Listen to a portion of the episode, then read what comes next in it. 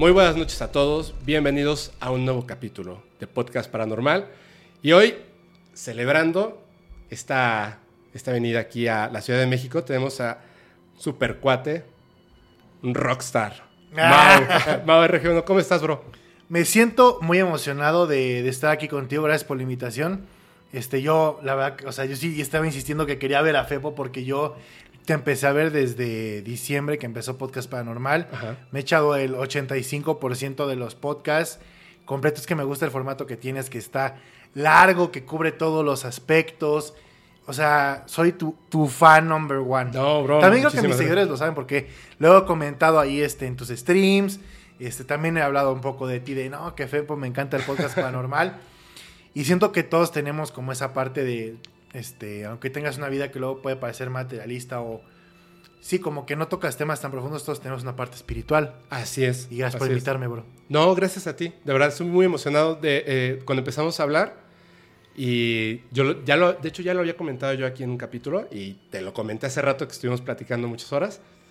Una vez, yo, ya lo saben ustedes, yo siempre creo que las cosas pasan por algo. O sea, como que hay un guionista y es muy bueno, ¿no? En tu vida. Claro.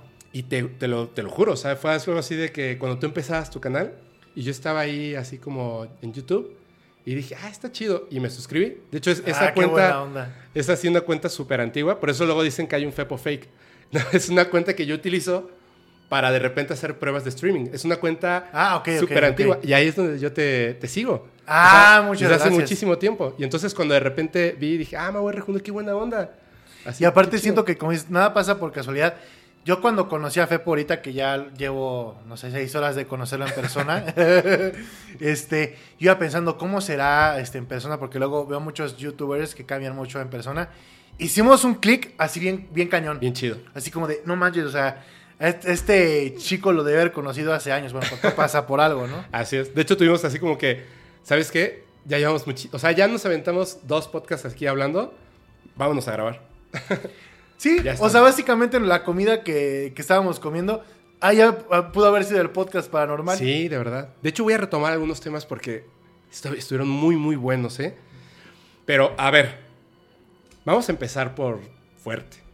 Yo sé que tienes unas experiencias que me gustaría que lo primero, lo primero, lo primero es, bueno, que nos cuentes, yo, yo sé que todo el mundo te conoce, pero que nos cuentes a qué te dedicas y enseguida échate una experiencia tuya. Ok. Este, bueno, yo me llamo Mauricio Riverol. Tengo un canal en YouTube que es MauRG1, que se dedica al mundo de noticias de espectáculo. eh, noticias top, o sea, de que son de tendencias, de tendencias que están en redes sociales. Empecé en 2014, noviembre de 2014, y ya hasta ahorita me he dedicado a esa línea editorial. Estudié geografía ambiental en la Ah, Universidad. Autónoma de Querétaro y también la licenciatura en comunicación y multimedios en el Simón Bolívar aquí en México. Y pues nada, sí me encanta el chisme, pero también me encanta todo este rollo. El chisme paranormal. El chisme paranormal, claro que sí. Y este, una experiencia, te voy a terminar de contar la que le empecé a contar a Fepo por WhatsApp, Ajá. que dijo que se, se cortó una, Se- nota, se una de las atora, notas. se atora, el audio se atora. O sea, ahí se atoró este, un WhatsApp que le envié. Pero ahí te va la historia. Esta sí es como la única presencia negativa que he visto con los ojos abiertos es esta. A ver. Bueno, según yo, porque, o sea, sí tal cual, tal cual, esta es la única, sí, de algo negativo.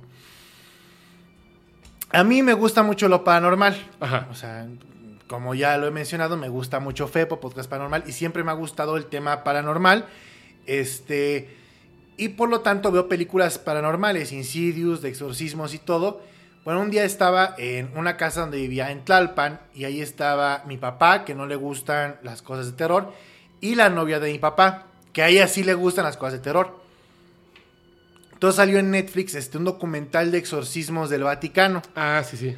Y este, y te explican cómo es un exorcismo, eh, de que cómo el que sacan, ah, sí, no sé qué. A veces es mucho de películas, o cuando diga pasa en la vida real es porque ya está súper avanzado el caso. O sea, Así sí es. puede pasar, pero es ya cuando está muy avanzado. Entonces acompañamos a este sacerdote del Vaticano en exorcismos, o sea, en, la- en la- en el documental. Ah, ok, ok, ok. En, no nosotros en sí, a ver, ¿cómo? En, no, sí, en el documental muestran cómo lo van grabando, de cómo está exorcizando a una chica que lleva ya muchos meses este, en el exorcismo. Yo pensaba, por ejemplo, que pues en tres, tres meses ya te lo sacan, pero hay personas que por lo que veo que llevan años y que les hacen el rito, el ritual este, varias veces, ¿no? Total, vi una hora y dijimos, ¿sabes qué? Como que sí, como que la vibra no está tan chida. Ya, lo pausamos, este, ya no lo vi. Eso fue como a las 6, 7 de la noche. Yo normalmente juego este Fortnite y videojuegos en la madrugada y todo ese rollo. Fortnite, Call of Duty Warzone, todo ese rollo. Uh, Sí. muy bien. Entonces, esa casa es de dos pisos. Cabe mencionar que la casa es de dos pisos y las ventanas de la cocina y de mi cuarto dan hacia la calle. Esa calle es este eh, Santa Úrsula Chitla. Lo- este, bueno, es la colonia Santa Úrsula Chitla. La calle San José Buenavista. Pues si ya no vivo ahí. Para que lo googleen, para que vean que uno cómo está diciendo las cosas. Esa calle, pues no es tan transitada a las 3 de la mañana. Es, es como, está lejos, como en medio de un pueblo, en Tlalpan. Ok. No hay. Entonces yo estaba jugando Fortnite y todo el rollo. Bajé normal. Dije, ¿sabes qué? Voy a bajar por una coca, unas papas, lo que sea. Bajo y escucho. Estaba en la cocina y al lado de la cocina está el cuarto de servicio y escucho que hacen así en la ventana. Y yo, no, yo no sin miedo, yo estaba, o sea, yo ni siquiera estaba en la frecuencia del lo paranormal, yo estaba pensando en el Fortnite, en mis amigos. Entonces me, me asomo y veo una sombra del tamaño de un niño, negra, Ajá. pues una sombra negra, porque pues Claro. está la ventana con un filtro blanco, o sea, no es ventana cristalina, Ah, ok. filtro blanco, entonces, Como la silueta es lo que estabas viendo, silueta. ¿no? Y vi la manita y yo dije, yo no pensé que fuera algo paranormal al inicio, dije, debe ser un niño que quiere ayuda, algo pasó. Pensé en abrir la ventana. Dije, pues para yo dije, no, son las 4 de la mañana, no manches, no voy a abrir. Me subo a mi cuarto, ahí fue cuando me, me entró como el shock, dije, a ver, no escuchó ningún ruido en la calle. Déjenme asomo de la parte de arriba de mi estudio, donde estaba cuando Fortnite, también tiene ventana en la calle. No había nadie. Y como tengo el segundo piso, se ve el panorama. O sea, me subo y pudiera haber visto a alguien o acá o acá. No Al- le daba tiempo de recordar todo eso porque alcanzo a ver el panorama de la calle que está así y hay otra así. No había nadie. Entonces dije, o sea, yo lo sentí, dije, una presencia me vino a tocar la ventana. Porque, o sea, si hubieras, o sea, yo empecé a pensar todos los panoramas. Mis amigos, Javo y Axel, muy mal, no me creyeron y se empezaron a reír. Ay, no es que puede haber sido un niño o algo así. A ver, o sea, yo me puse a pensar todos los escenarios. Si hubiera sido un niño con su papá, se hubiera escuchado ruido desde, desde la cocina, o sea, no- está luego, las ventanas no son gruesas. Claro. Se hubiera escuchado que o estaban caminando o, o murmullos, algo. Cuando me bajo y me asomo y no veo a nadie, Te quedaste así como de, ¿qué está pasando aquí, no? sí, eso estoy seguro. Es porque, porque obviamente por el espacio y el tiempo, y como fue, tú estás seguro de, de que no... Estoy 100% seguro. Sí, no, no era un niño que tocó y se fue corriendo. No. Porque no te quedas ahí tocando la ventana. O sea, generalmente es timbre y corres, ¿no? Cuando estás Sí, chavito, claro, ese algo tipo de quería. cosas. Y a las 3 de la mañana un niño. No exactamente a las 3, eran 3 y media, 3.40, pero Pero- era esa hora más o menos. Y estoy seguro, eh, te lo quería preguntar, no sé tú qué opinas, qué presencia crees que haya sido. Mira, yo, yo hay una cosa. No se vayan a sugestionar, porque, porque esto es. eh, sí le pasa mucho a muchas personas. El tema, obviamente, de los exorcismos tiene que ver con demonios. Yo, desde lo que yo creo, yo estoy más convencido de que no son demonios como tal.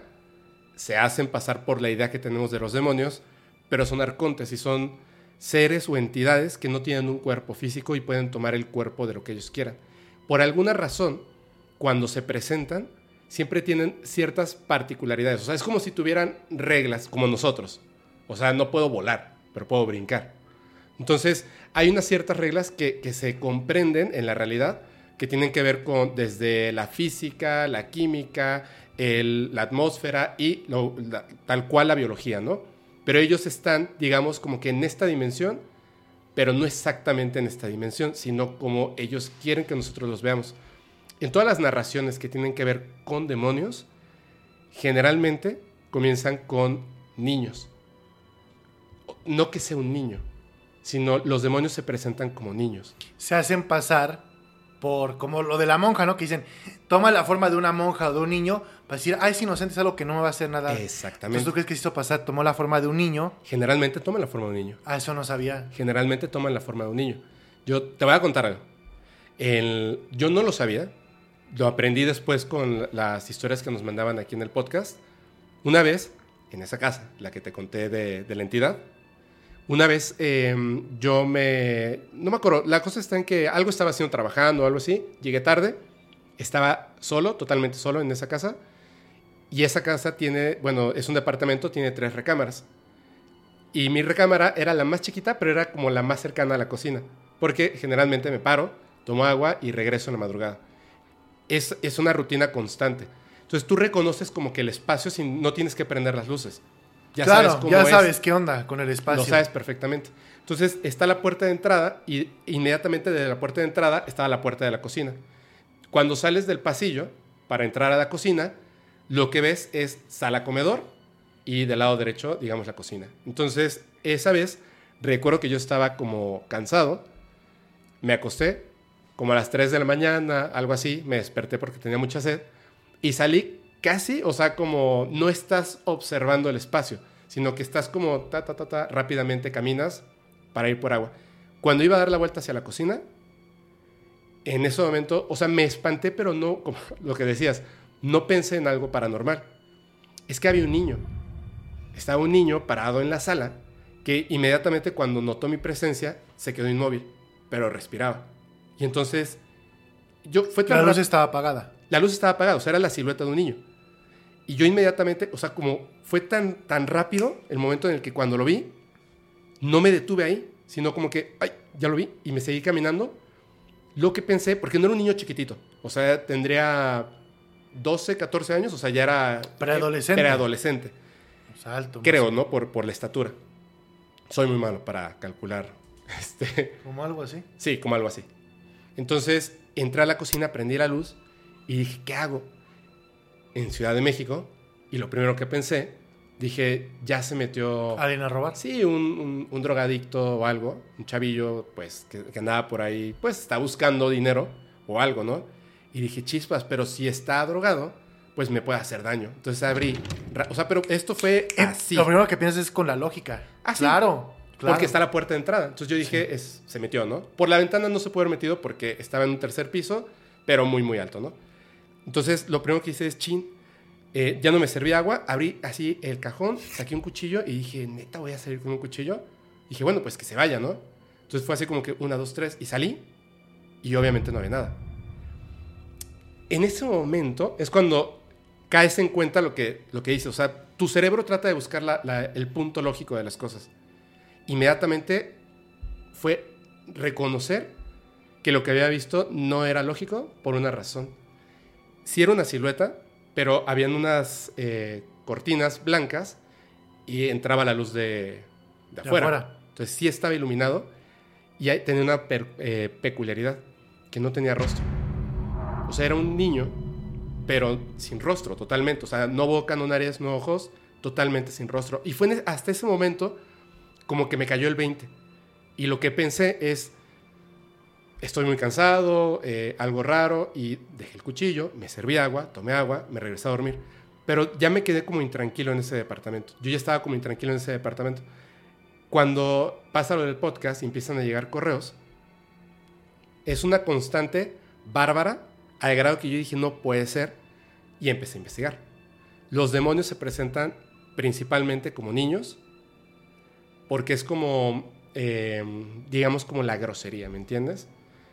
Me pasaron eh, historias donde los niños están haciendo cosas terribles, eh, los encuentran desnudos, se ríen, o sea, hacen como... Híjole, es como, como insultar, no, no voy a entrar en temas religiosos o sea, no quiero entrar en temas religiosos, pero es como insultar la creación de Dios, ¿sabes? Pero es que, sin, o sea, los demonios insultan la creación de Dios. Sí, claro. O sea, y esa es la idea. Si no, si no fueran, o sea, si no se metieran en ese rollo, pues ¿para qué lo toman? O igual lo toman porque le afecta a las creencias de la persona, no sé. Pero este, si, si insultan a si no, ¿por qué lo hacen? Es que mira, hay, hay, hay una... Creo que lo puedo decir.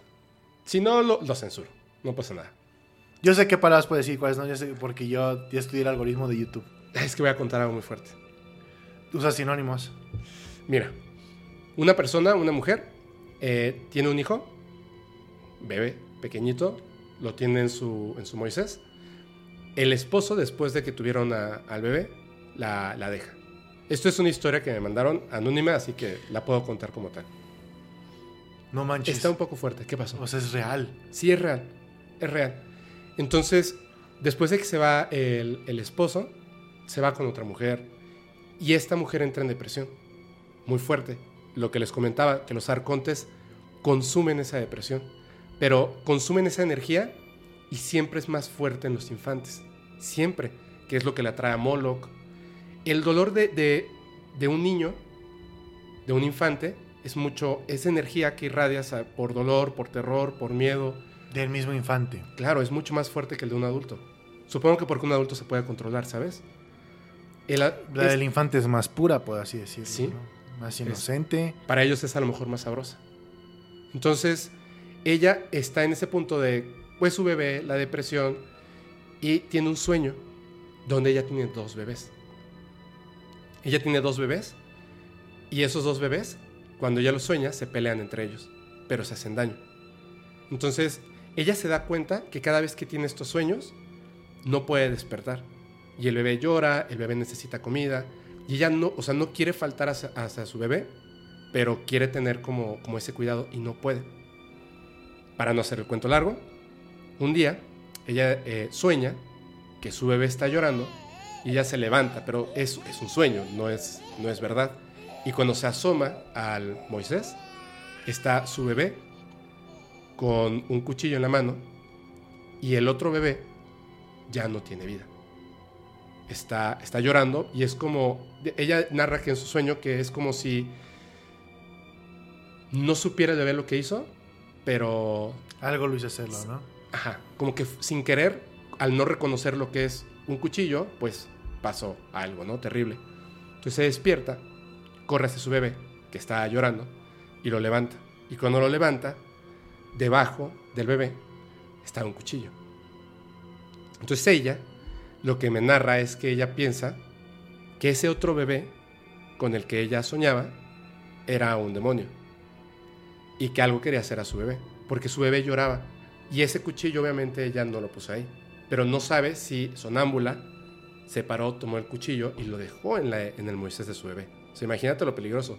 En el sueño estaba el cuchillo, pero cuando ella levanta al bebé, En el sueño Estaba. pero en la realidad también. sí, cuando ella levanta al bebé, que estaba llorando, había un cuchillo ahí, en el Moisés con el bebé.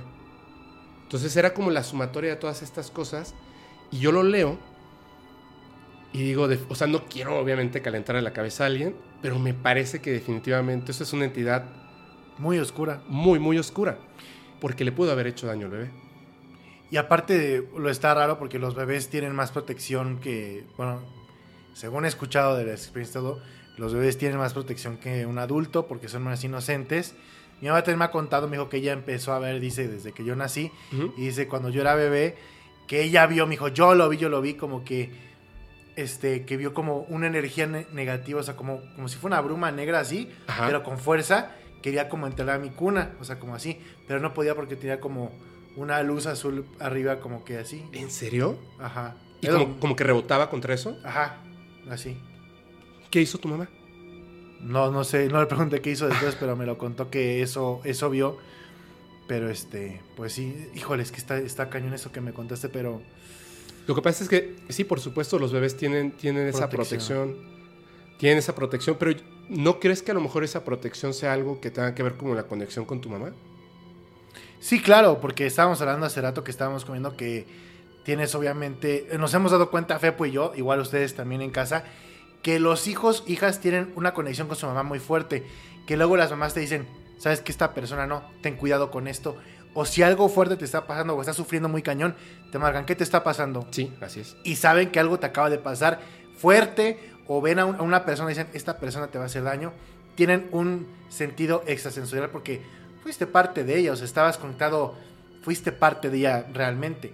Y también yo siento que a eso también tienes una protección, este, podría llamar angelical, pero también eh, yo, yo creo más que los ángeles son bien, o sea, son seres de otros planetas, que, como extraterrestres, pero este, siento que sí tienen más protección.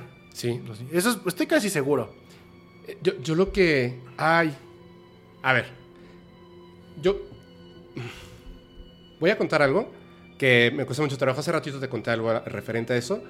Nunca lo he contado, pero eh, también te decía, cuando estábamos comiendo, que hubo un momento al principio del podcast y últimamente en el que yo prometí que no me iba a guardar ciertas cosas, aunque obviamente pueden opinar, no es cierto, se lo estoy inventando, o eso no pasó, o se está imaginando las cosas, pero pues yo puedo contar lo que yo viví y, ya, ¿no?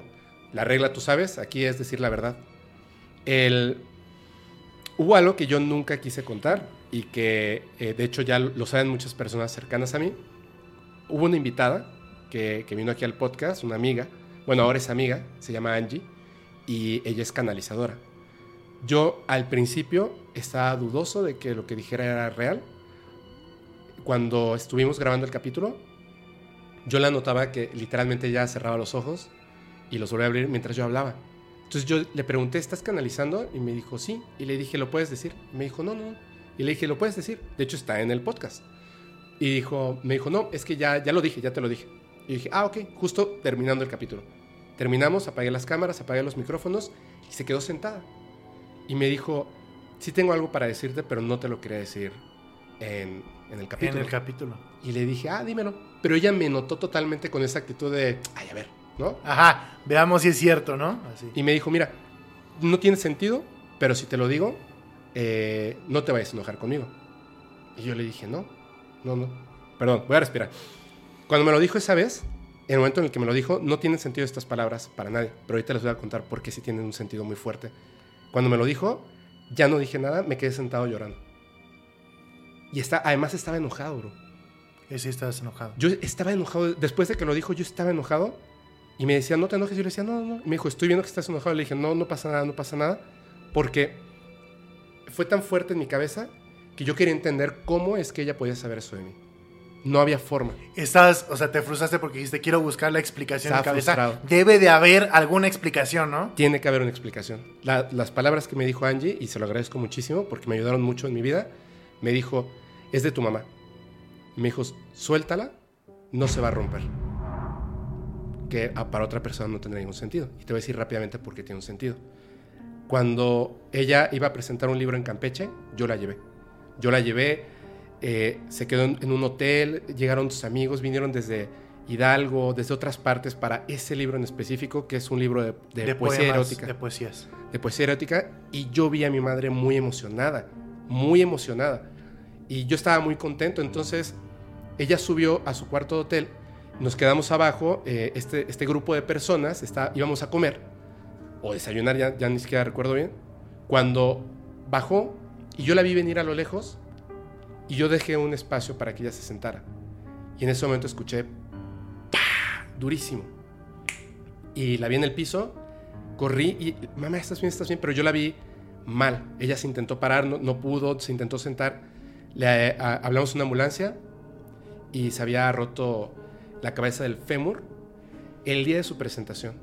Todo, todo se, o sea, fue, ya sabes, cuando pasan estas cosas y yo me impresioné de ver cómo la edad hace estragos en la gente, ¿no? Y ya no era mi más súper fuerte de siempre, se podía romper. Entonces dije, yo me prometí a mí mismo porque lo, estuve ahí, lo escuché, lo viví, de tienes que ser más cuidadoso. No la debiste haber dejado ir solo, sola debiste haber subido con ella, etc. Tiempo después viajamos a, este, eh, perdón, previamente a eso, no, después, después, viajamos a, España eh, con mi hermana. Mi hermana vive, vive en España, le mando un saludo a Maggie Raúl. Y estando en donde ellos viven, que es en la montaña, hay unas escaleras altísimas de piedra donde hay unos corrales donde hay cabras. Mi mamá y yo fuimos a ver a las cabras. Yo me distraje un momento, me distraje un momento y ella se resbaló en las escaleras hacia atrás. Y gritó, pero estaba a esta distancia. Y yo no reaccioné en agarrarla, yo no reaccioné en, tomarla. Y ella se la atoraron los dedos en la reja y solo por eso no se cayó a las escaleras. O sea, ahí hubiese quedado. Se alcanzó a agarrar, se alcanzó a agarrar para no caerse. O sea, yo ya no tendría mamá, si, pero yo no reaccioné. Entonces, yo estaba como en mi cabeza así, ¿cómo es posible, no? O sea, ya se rompió una vez, no te puede volver a pasar. Y cuando comenzó la pandemia, que esa, por esa razón yo no la había querido invitar y que fue un proceso difícil, eh, yo estaba en su casa, yo me iba a cambiar a, a, otra casa a vivir con una chica, lo que te conté, y este, estaba yo en el segundo piso, ella estaba en el piso de abajo, y de repente escuché un sonido. Otra vez. Pac. Ese sonido. Y lo primero que pensé es, ya se me rompió. Y bajé y estaba en el suelo. Ay, no puede ser. Bro, ve, estoy... No puede ser, hasta yo también empecé a sudar las manos también a mí. Y fue, fue muy difícil, bro. O sea, fue, fue muy difícil. Y eso que yo he visto a tu mamá, que Uf. se ve una mujer entera, se ve... Bueno, hubo un punto en el que estaba casi, casi como un vegetal. De verdad. De verdad. Por eso es que eh, tenemos que tener mucho cuidado con estas cosas. Pero son cosas que nadie sabe porque están en mi cabeza. Claro, claro, no es algo que te la pasas contando, No, claro. No, no. Y, y nunca le había dicho a nadie que yo tenía ese sentimiento de que se me podía romper mi madre. Sí, sí, sí, claro. Y mi madre me dijo, ya estando bien, porque cuando ella camina, yo, yo la agarro y me dice, no, yo puedo. O sea, yo puedo, o sea, por- no me agarres, ¿no? Y si hay una bajadita, le digo, mamá, cuidado, cuidado. O sea, sí, ya me quedó ese Ya te trauma. quedaste predispuesto de no Sí. se vaya a romper mi mamá, porque obviamente quedó un trauma muy se fuerte. cae y se cae y tienes miedo a que ves un escalón y dices, mamá, Yo tengo, déjame te yo agarro". tengo miedo de que mi mamá se vaya a romper, esa es la verdad. Pero no lo había asimilado. Y de repente, Angie me dice eso, una persona que, que acabo de conocer, y pues, me rompí yo en ese momento, ¿me entiendes? O sea, fue muy fuerte, fue muy fuerte. Y este, pero el escucharlo de ella, de, de cualquier otra persona, el escucharlo, el asimilarlo, es cierto. O sea, cambiaron muchas cosas en mi vida. Cambiaron muchas cosas. O sea, el tener seguridad en, en la vida, ¿me entiendes? Cambiaron muchas cosas. Porque si fuera de otra persona y con el respeto de todos mis familiares, no sentiría lo que siento. Pero con tu madre, es que tienes una conexión toda la vida. Claro, claro. Fuertísima. Sí, O sea, li- literalmente tienes una conexión paranormal. claro. Que no se entiende, pero está ahí. ¿Cierto? Y, y más yo lo siento como, como hijo, o sea, mi mamá puede estar triste o algo así, igual es porque estoy muy metido en el trabajo, que ahorita estoy como en una onda energética de enfoco toda mi energía a- al trabajo, igual es por eso no lo sé, pero yo, yo lo veo más con las mamás hacia los hijos, y de que te digo, estás triste y te hablan. Eh, Más cuando estás en un momento crítico de tu vida, tu mamá lo siente. Sí. Y lo sabrá la gente de la audiencia que también le pasa a sus mamás. Con los papás no pasa. Porque no te llevaron cargando pues, Exactamente. la pancita, ¿no? Exactamente. Pero sí es. Yo por eso creo lo que contabas de, de que tu mamá veía eso. Sí. Por todo lo que, que hemos platicado, que ahorita tenemos que entrar más a profundidad. Es que. Y voy a hacer así ese paréntesis. lo- la gente se acostumbra a, a verte de una manera. Y de repente no, ese no es todo lo que tú eres. Claro, una cosa es mi trabajo de que, ah, me gusta, pero es mi trabajo, o sea, mi vida, pues yo, la- mi tiempo libre lo divido casi en dos, en cosas este, paranormales, por así llamarlos, que no es morbo, es simplemente, es me gusta investigar que lo de las familias más poderosas del mundo, lo de los ovnis que me, me- me tocó ver real, o sea, cañón, este, y cosas de tecnología, esa es mi vida, a mí... Si mi trabajo no fuera hacer chisme, pues ni siquiera vería revistas de chisme. me- No me importa, güey, realmente, güey. Pero, o sea, es la gente como ve la parte de tu trabajo y ve esa cuarta parte. Pero también eres una persona, o sea, todo lo que has contado, que existe... Es que Fepo ya sabe todo Sí, lo que le he contado. ¿Por qué, no nos cuentas? Cuéntanos, sí, cuéntanos, es que hasta, hasta noté tu vibra también cosas de que. "Mau, cuenta, cuenta, sí. A ver. Cuéntalo. Este, pues. Eh, pues voy a comenzar contando lo del ovni, que desde ahí este, cambió mi vida, cambió mi percepción de la vida porque yo viví en Querétaro, bueno, yo nací en la Ciudad de México y a los siete años mis, mis papás me llevaron a vivir a Querétaro y estudié primaria, secundaria y prepa con los hermanos maristas en el Instituto Queretano San Javier. En Querétaro, pues es un pueblo grande. y este, y obviamente eh, el cielo es despejado.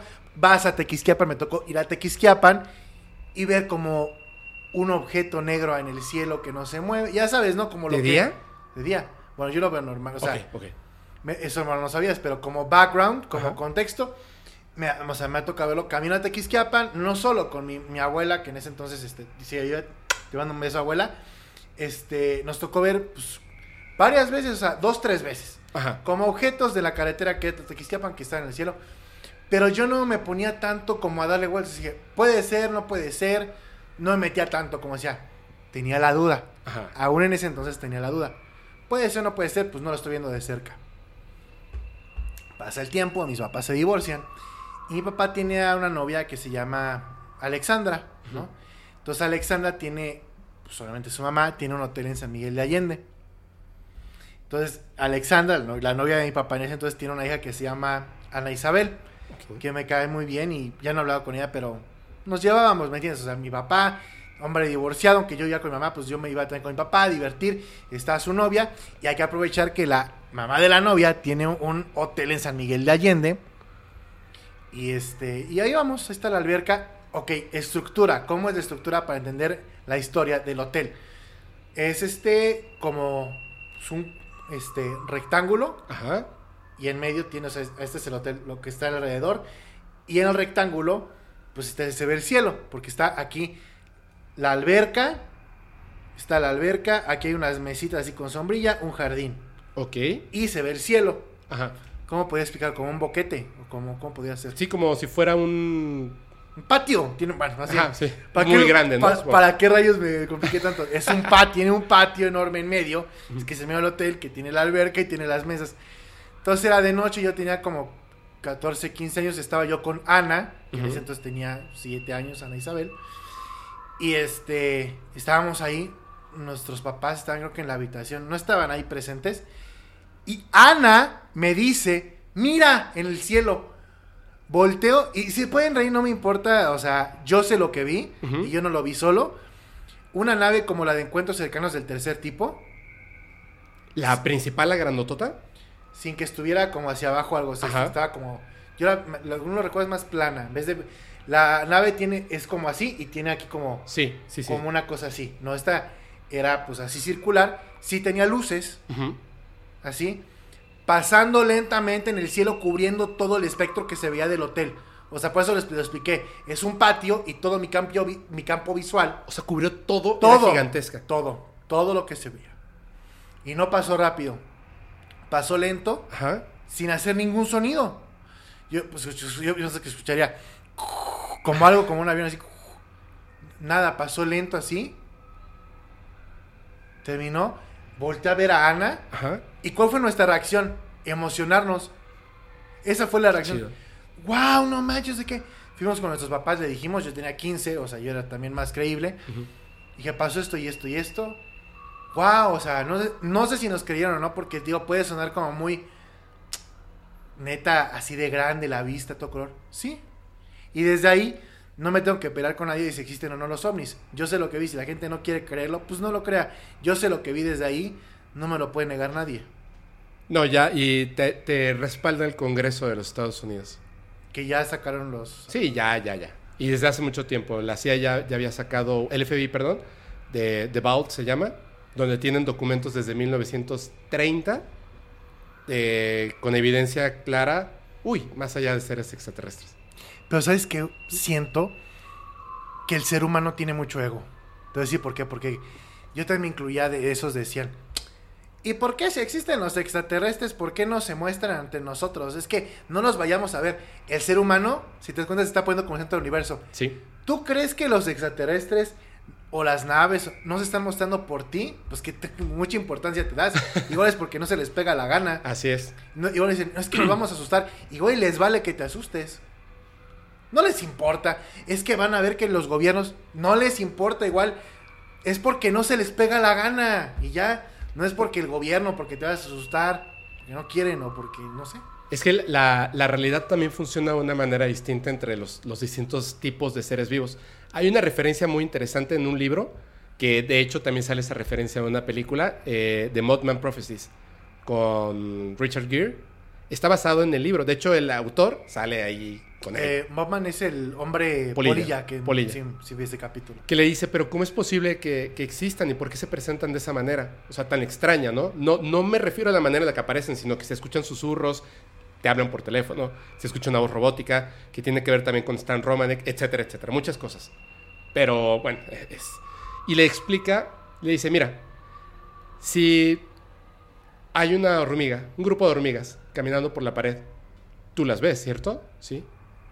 ¿Ellas te pueden ver a ti? ¿No? ¿Para ti es importante que ellas sepan de tu existencia? No. Y si tú quisieras explicar a las hormigas que existes, que las puedes ver, que puedes decidir acabar con ellas o permitirles seguir con vida y que no eres un dios, ¿cómo se lo explicas a las hormigas? No puedes.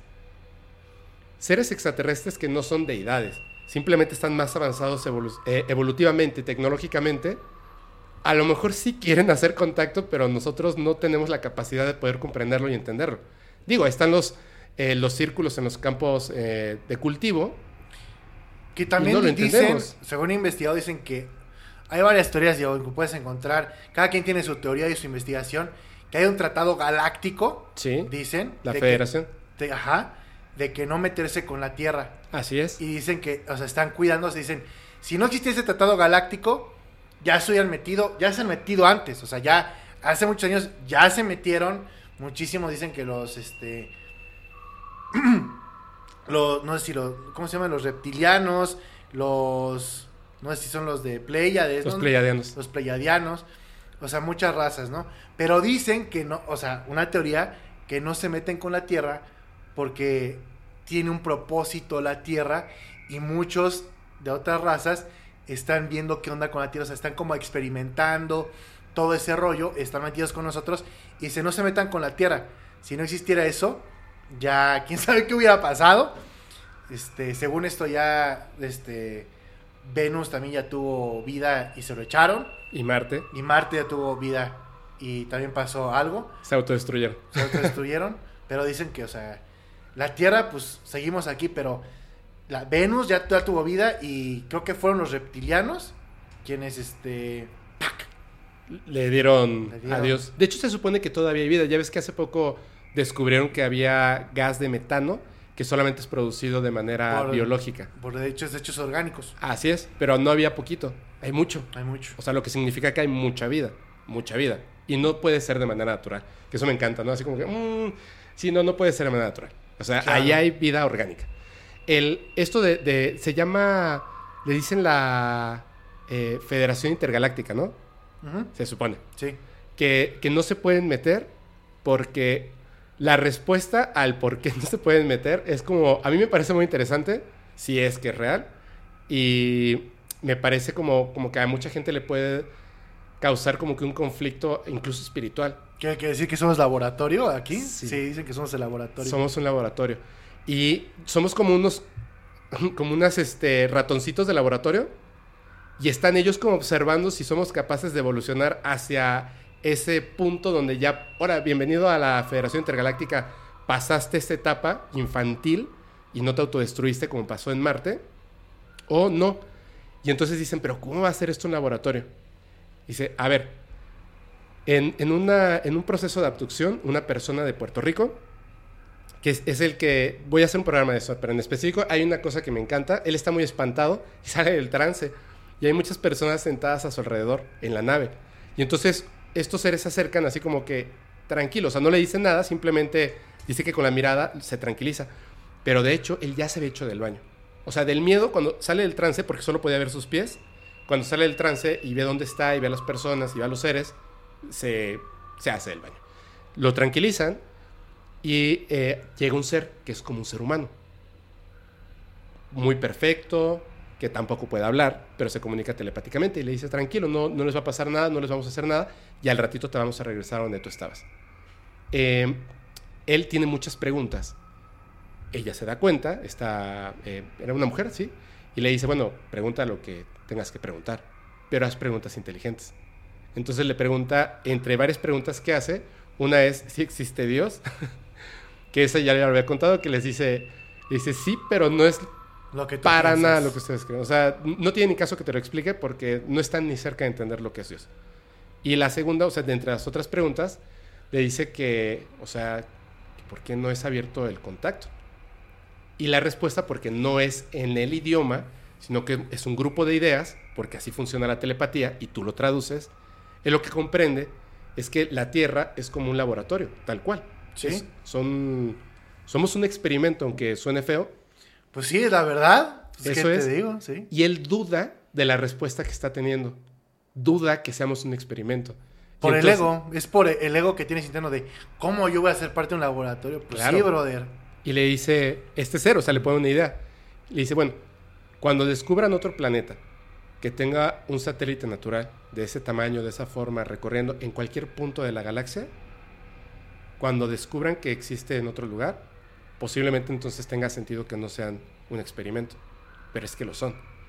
Y si tú le dices a un científico que explique, alguien que lo estudie obviamente, a la luna, no tiene sentido en el universo. No tiene sentido en básicamente nada.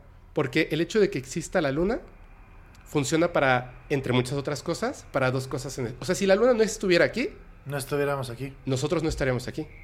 Por las, las mareas, ¿no? Y todo eso. Las mareas y muchas otras cosas. Pero no solamente eso.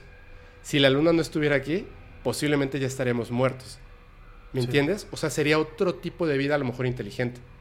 El hecho de que la luna exista tiene una conexión directa con nosotros. Con el agua, nuestro cuerpo, con todo. Todo está perfectamente Sí. bien ubicado. Ah, mira. Porque es si del pensar lo que estás diciendo, Sí, estamos perfectamente planificados como buen experimento.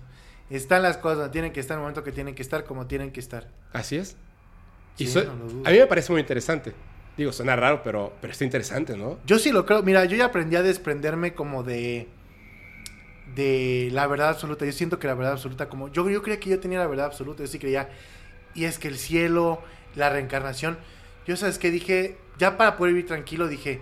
Yo creo que existe la reencarnación. Yo, por ejemplo, sí creo que existe la reencarnación. Es mi idea. Ujú. Pero di- luego entraba en conflicto con eso y decía, ¿qué tal si Dios es el universo? ¿Y qué es Dios? Pues es el aire, es- somos todos. Sí. Una conciencia decía, si me muero y no hay reencarnación y desaparece mi conciencia y ahora soy la tierra, pues let it be, let it happen, ya, pues ¿qué puedo hacer yo, bro? ¿No? Y de hecho sería un proceso de reencarnación, ¿no?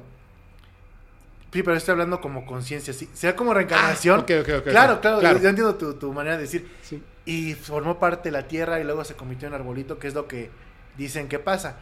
Pero como conciencia, yo, Mau, estar consciente de lo que está pasando, no sé si o vaya a morir o de verdad pase lo que yo creo que pasa de que te sales de tu cuerpo, que según lo que he visto en tus podcasts y, y en otras como fuentes y todo, sí pasa Sí, por sí, sí. investigación de, de, de varias personas, sí pasa que tenemos una conciencia, un alma que está en la, no sé, que aquí o acá, no sé.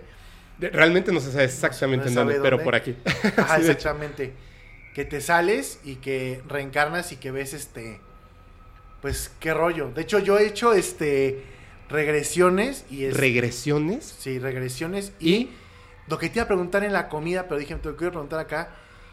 eh, eh, los registros akáshicos, también me han leído los registros akáshicos. Una persona que creo yo que sabe mucho de eso.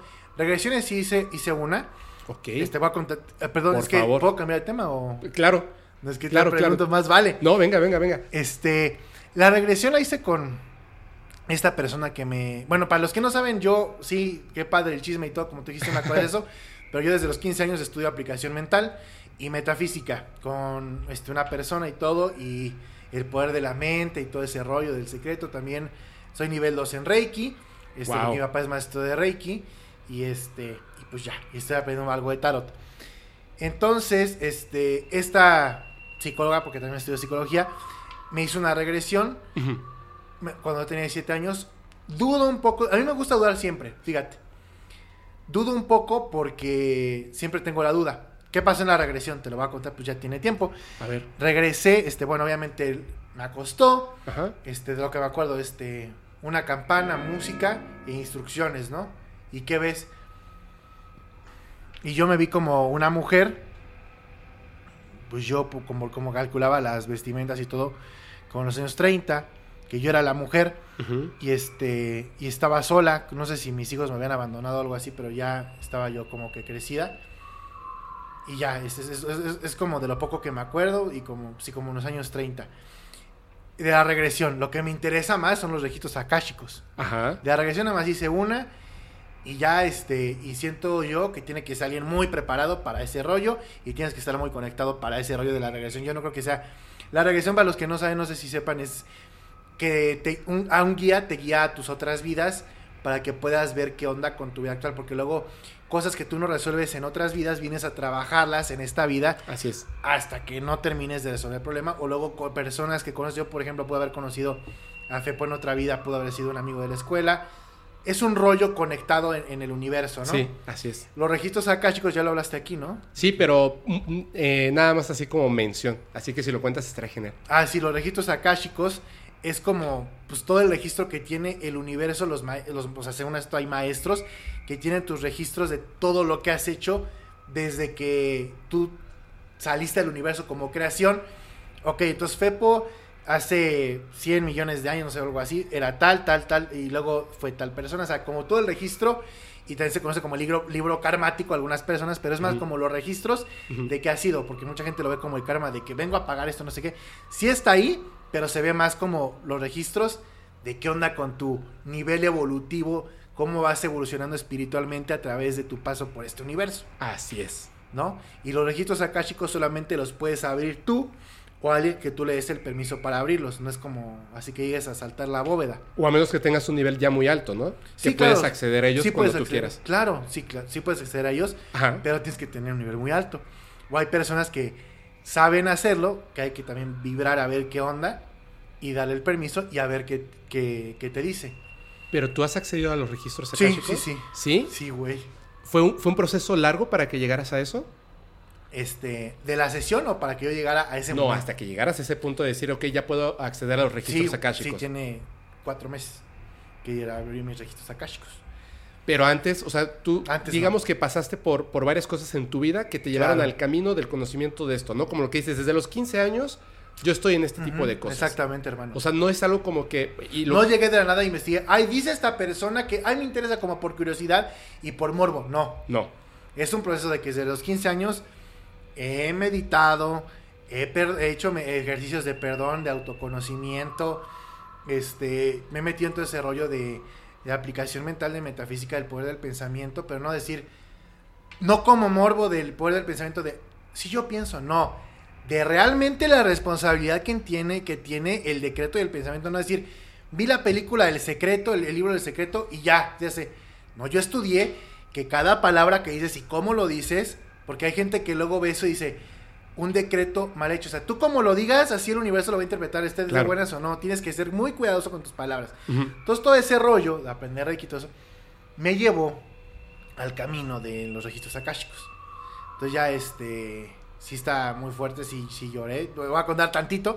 Ay, cuéntalo. claro, claro. No cuentes tantito, cuéntalo todo. A mí me, me súper interesa este tema y no sabía, no sabía que, que lo habías hecho. Cuéntalo, cuéntalo. Sí, mira, yo soy muy, este, para conocer a esta persona, este, yo soy muy desconfiado porque luego veo que las personas, me, me chocan las personas que creen a, a- a ciegas. Claro. Entonces yo me fijo mucho en, si me da confianza esta persona, la analizo para ver si sabe realmente lo que está haciendo. No la conocí por internet, me la presentó mi mamá que también estudia todo esto. Ok. Pero aún así, a pesar de que pasó el filtro de mi madre, dije, ahora tiene que pasar mi filtro. Es un argentino. Entonces, este, ya este, sesión de registros akáshicos, vamos a ver qué onda. Este, ya me había contado qué rollo, vi los libros que tiene, todo rollo que sabe mucho. Y ya este, se me olvidó cómo me llamaba en ese entonces. Bueno, una de mis terceras vidas era, ahí, ahí es como, bueno, ese, ese registro akáshico fue de mi mamá, pero tiene que ver conmigo. ¿De qué rollo con mi mamá? Mi mamá y yo coincidimos en una vida cuando éramos, este, elfos, bueno, éramos elfas, Ok. y era mujer, Ajá. este, eh, y a mí me gustaba mucho la naturaleza, y es, lo que- este, es que tiene razón, todo esto tiene razón, yo soy mucho de la naturaleza, y, y yo estaba en ese rollo y mamá estaba como que estudiando las cosas espirituales, estaba cuidando, éramos hermanas, que se me olvidó mi nombre, pero yo me acordaba de mi nombre de ese entonces. Este, y ya, ya conocí a mi mamá, esa, esa fue una, una de mis primeras vidas, creo como la tercera vida en la Tierra, porque ah, tienes otras vidas ya, ya atrás, o sea, yo vengo según esto de Pleiades. Ok. Entonces, Te- tengo, empeza- ya te- tengo tres preguntas, pero eh, eh, continúa. empezamos por ahí. Ve- Vengo de, según lo que se vengo de Pleiades, Ajá. ya viene de Andrómeda. Ok. Mi tercera vida en la Tierra, este, fui esa elfa Ajá. Y ya, este, ah, bueno, ¿quieres hacer la pregunta antes de que sea con las otras vidas? No, continúa, continúa. Ok, otra vida, este, no, es que no, no sé por qué se me fueron mi nombre, mis nombres de la mente. Eh, yo fui también, este, Napawi, no me acuerdo cómo se llama. Yo era, este, una piel roja, Ajá. en, en Arizona y, y, pues también me gusta. Es que yo siempre todas mis vidas he estado muy conectado con la naturaleza. Ahora te cuento eso. O sea, yo si pudiera, y es más, yo voy a vivir este, en el bosque. O sea, a mí no me gusta la ciudad, me gusta el bosque y todo ese rollo. Y pues estudié geografía ambiental. Este, la tribu esa. Pero eso fue como esporádico, mis vidas como así, sin, sin como un objetivo. Después le dije a este cuate, yo tengo un problema con alguien, este, X, ¿no? Este, un familiar, ¿no? Así puede ser, un, un tío o algo así. Entonces, este, le dije, ¿qué onda con, qué onda? Vamos a ver qué onda. La época vikinga, güey. Ok, tú eras tal persona. Y tú esta persona, o sea, era tu hija. Y tú te fuiste a pelear. Y no regresaste. Y esta persona se quedó sentida contigo de, Como el abandono. como el abandono y por eso es ese rollo. Este, y ya hasta me dijo que, que en qué batalla morí y todo ese rollo. No, me- no me acuerdo bien de los nombres, los tengo anotado, pero no lo tengo. Pero bien detallado todo el rollo de, la, de las vidas. Y sí, o sea, yo por ejemplo, bueno, lo voy a decir, pues la neta, o sea, yo desde que nací, no sé si es porque he sido más veces mujer o no, pero yo pensaba que de, de chico que yo era mujer, porque yo me siento más identificado con el género femenino que con el masculino. Pero no me, o sea, estar, a, no, a mí no me gustan los hombres, Ajá. me gustan las mujeres, 100%. Sí, no, es otra cosa, ¿no? Es, es, Es este- simplemente la sensación de que mi mamá sabe que yo le dije cuando iba al kinder, mamá, este, yo quiero llevar aretes. No, ¿cómo? Y más en los noventas, ¿no? Pues que ya, ya, ya salió mi hijo volteado, ¿no? Y más en ese entonces pues estaba mal visto, ¿no? No, a ver, y hasta me puso uno así, ay, no duele, no, entonces no quiero. Así, ¿no? Eso es como un niño. No, mamá, quiero un anillo. Este, así, pero no, no de reclamo de, estoy escuchando déspota. Mamá, quiero un anillo. Y ya, este, sí, me, me llevaba mi anillo acá y toda la onda. Ya después ya pasó el tiempo ya. Pero siempre me he sentido identificado como más emocional, como en el ámbito de las mujeres. Más como de ese rollo. A pesar de que me gustan las cosas de hombres y me gustan mujeres, tengo como esa más como esa identificación. Sí. ¿Sabes qué? De, de hecho, creo que por eso hicimos clic tan fuerte. Yo también. Ah, ¿también? Súper fuerte. Súper, súper fuerte. O sea, yo, eh, híjole. Ah, la gente lo sabe. Digo, yo, yo soy bien, eh, soy como muy sentimental. Y de repente incluso con amigas, le mando un saludo a Susana, que me dicen, no, que mira que la motocicleta y que los coches y tal. Y yo así de... No, a mí no me... O sea, eso no me... No sé, o sea, no... No me gusta, ¿no? O sea, yo Sí, claro. prefiero... Me, me encanta, les voy a decir algo, es un, es un, un gusto culposo. Me gusta leer libros o eh, películas que de verdad sean como de esas para llorar. Sí. Y lloro así, y me encanta platicar horas con mujeres. Me fascina. O sea, hago como que clic rápidamente con eso. Sí, muy fuerte. Es, Exactamente, yo soy, este, no sé si es que el machismo que tiene que ver con la sociedad, pero también soy muy sentimental de que lloro y digo, no, no, no me tienen que dar pena llorar, o sea, soy hombre y lloro, este, los automóviles, pues sí, ahí están rodando ya, ¿no? ahí está. Sí. Ahí esa cosa rueda. Pero sí me gusta, por ejemplo, el rollo de, no lo puedes decir en YouTube, pero las de, no puedes decir la palabra de, de- de tiro al blanco y todo, sí me gustan cosas así como de, sí, soy, sí soy, pero también no está, o sea, yo también sería una buena mujer, güey. La nena, pues lo voy a decir, pues, ¿qué? sí, yo, yo- Me encanta cocinar, güey, me fascina cocinar. Qué chido, qué chido. Y es que también son cosas que, que por la manera que está la sociedad, como que la sociedad dividió, a eso me- la verdad yo lo detesto, así de, estas son las cosas de, de los niños, azul y rosa las niñas. Mal. Así de, imagínate, ah, nada para que te una idea, porque sí, yo creo que, que estuvo mal de la sociedad todo eso. Me acuerdo cuando salieron unos Converse negros con rosado. Y yo dije, yo quiero esos. Entonces, yo calzo del 8. Y esos solo salieron para mujer en México. Hasta el 6, ¿no? ¿O qué? Ajá. Entonces no los conseguía. No los ¡Qué horror! ¡Horrible! ¡Qué horror! Y yo llegaba así y me acuerdo que en ese entonces eh, esa novia que tú, tú sabes de quién, así que he platicado, bueno, se fue hasta Pericuapa y andaba por todos lados tratando de conseguirlos para mi cumpleaños y pues no se podía. Y, y obviamente llegaban y pensaban que era para ella. Y decía, lo necesito en 8. No, ¿cómo no hay en 8? Porque estos son para mujer. Sí, pero son para mi novia, sí. Y se le queda Qué viendo como bien raro. güey. Y nunca tuve mis Converse eh, rosados con negro. Y supongo que estaban increíbles. Sí, estaban bien No chidos, pero ser. pues eh, México machista y yo así de, güey, ah, bueno, ya. Ay, también hablando de eso, este, Hace un mes fui a- aquí a la Roma y había un bazar y había una sudadera azul con rosa, güey, y tenía un unicornio atrás, pero de peluche bien chido, Ay, qué pero chido. bien chido. Y le dije a mi amigo, güey, no me veré medio, medio acá, así como ya sabes, a manera con esta. No, está bien chida, güey, me dijo. Y que me la compro, güey, ahí dándole el video así con mi este de peluche de unicornio, güey. No, está súper chido. Oye, a ver. Ay, tengo, tengo unas preguntas que, que salieron de todo esto. No se me van a olvidar, las tengo así perfectamente. La primerita. Dijiste que, que eras una elfa. Fuera de eso. Pero y, y el comentario fue muy claro. En esta tierra. Sí. O sea, ¿los elfos existen en esta tierra? No sé si, por lo que tengo entendido, existieron. Ajá. No sé si sigan existiendo. Este, ahí tiene que ver un poco con lo de Avalon, que es este, el portal que te dije que está en Glastonbury. Ajá, a ver. Según esto, cuéntalo. de ahí, de Inglaterra, en esa parte de Inglaterra, no sé si el mismo, en la misma dimensión, sí había elfos, ¿no? Y sí. Como en una otra realidad de la misma tierra, por así decirlo. Es que, ahí sí no estoy seguro, si en la misma realidad que esta que estamos aquí, Ujú. o en otra dimensión. Ok. Pero sí, yo sí. era- Elfos. elfos, así. Era güera, de cabello largo, rubio. Como el- en El Señor de los Anillos. Ah, sí. Un humano. Como- Orejas puntiagudas Ah, orejas puntiagudas muy, perfectos. Este. Ok. ¿Tú recuerdas eso o te lo dijeron? A mí me lo dijo, o sea, yo no, yo no hice los registros akáshicos, yo Ah, estaba viéndolo, exacto, a él hacerlo, y yo me lo iba imaginando en mi mente, iba haciendo, iba yo viendo si me conectaba con algo, como si me hacía clic. Como si hicieras memoria. Exactamente. ¿Y pudiste Entonces- ver algo, recordar algo? Más Sí, o menos. o sea, sí, sí, o sea, sí, me, me- me- me- me vi cómo estaba yo vestida. ah, y sí. todo ese rollo, sí. ¿Lo puedes describir? Sí, o sea, con una túnica verde, Ajá. así, pues, como, pues, tipo de los Anillos, verde, larga hasta, hasta los tobillos, Ajá. güera alta, rubia, y ya.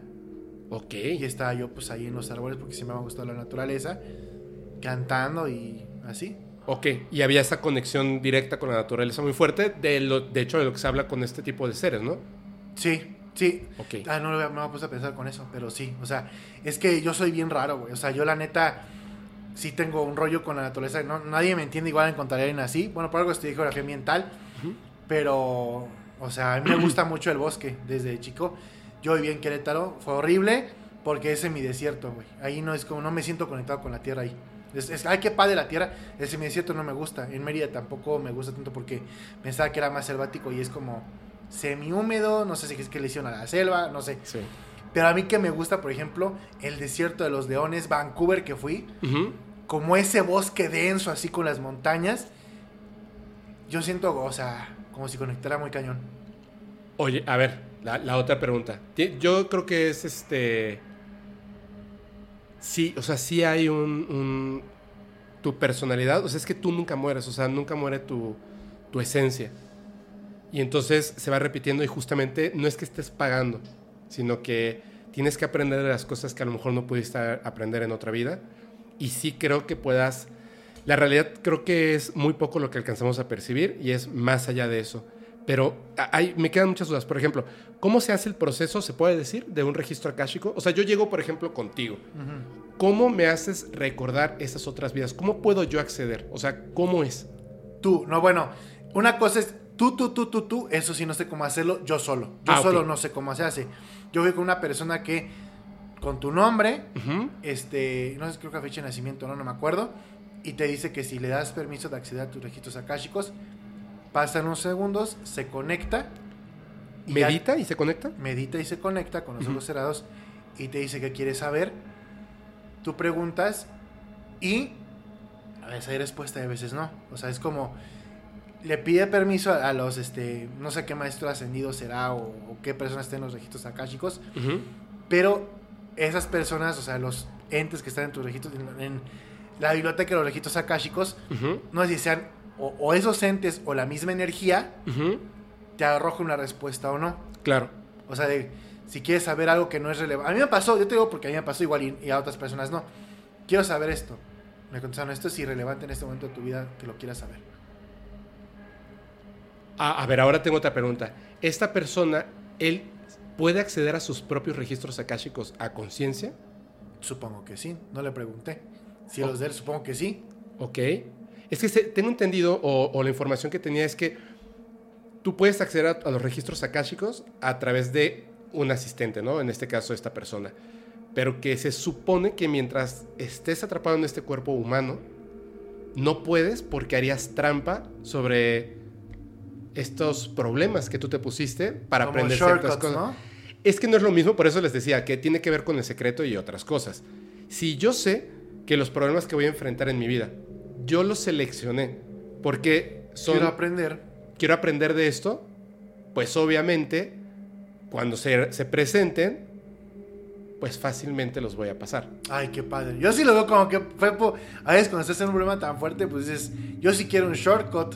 No, sí es así, es que sí es así, pero si tuvieras, es como un, es un golpe de fe. Es, es un poco fe. O sea, yo quiero creer que es así, creo que es así, y cuando hay un problema de frente, lo afronto. Pero si tuviera la certeza absoluta, porque puedo conectarme a mis propios registros akáshicos, pues entonces ya nada me preocuparía, porque no tendría ni siquiera miedo a desvivirme, ah, ¿me entiendes? Claro. Sería capaz de todo. Ya aprendí. Aquí, aquí dice mi hijito acá, chicos, que ya aprendí lo que tiene que aprender en esta vida. ¡Viva la peda! Entonces, pues, claro, pues sí. Ahorita que veníamos en el coche, sí. tú me platicaste algo así como muy, muy personal. Y yo te dije, es que. Y yo te platicé algo muy, muy personal. Y te digo, incluso conscientemente, que yo sé que no me tengo que meter en eso y me lo estás contando tú y te digo, y conscientemente, ahí estoy en el problema.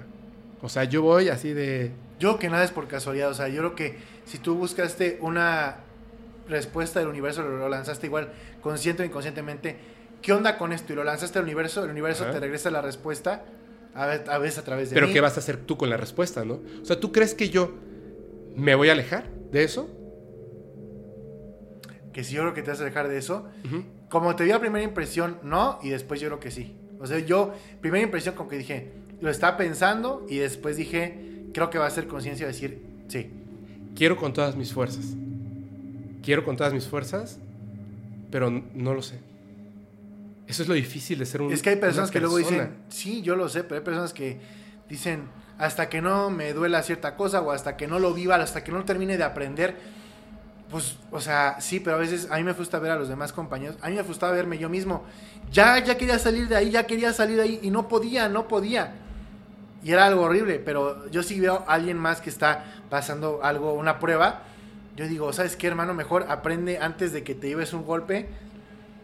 Porque ya cuando neta te es un trancazo así en el infierno, pues ahí sí dices, no manches, ahí sí ya. Oye, pero tengo, tengo otra duda.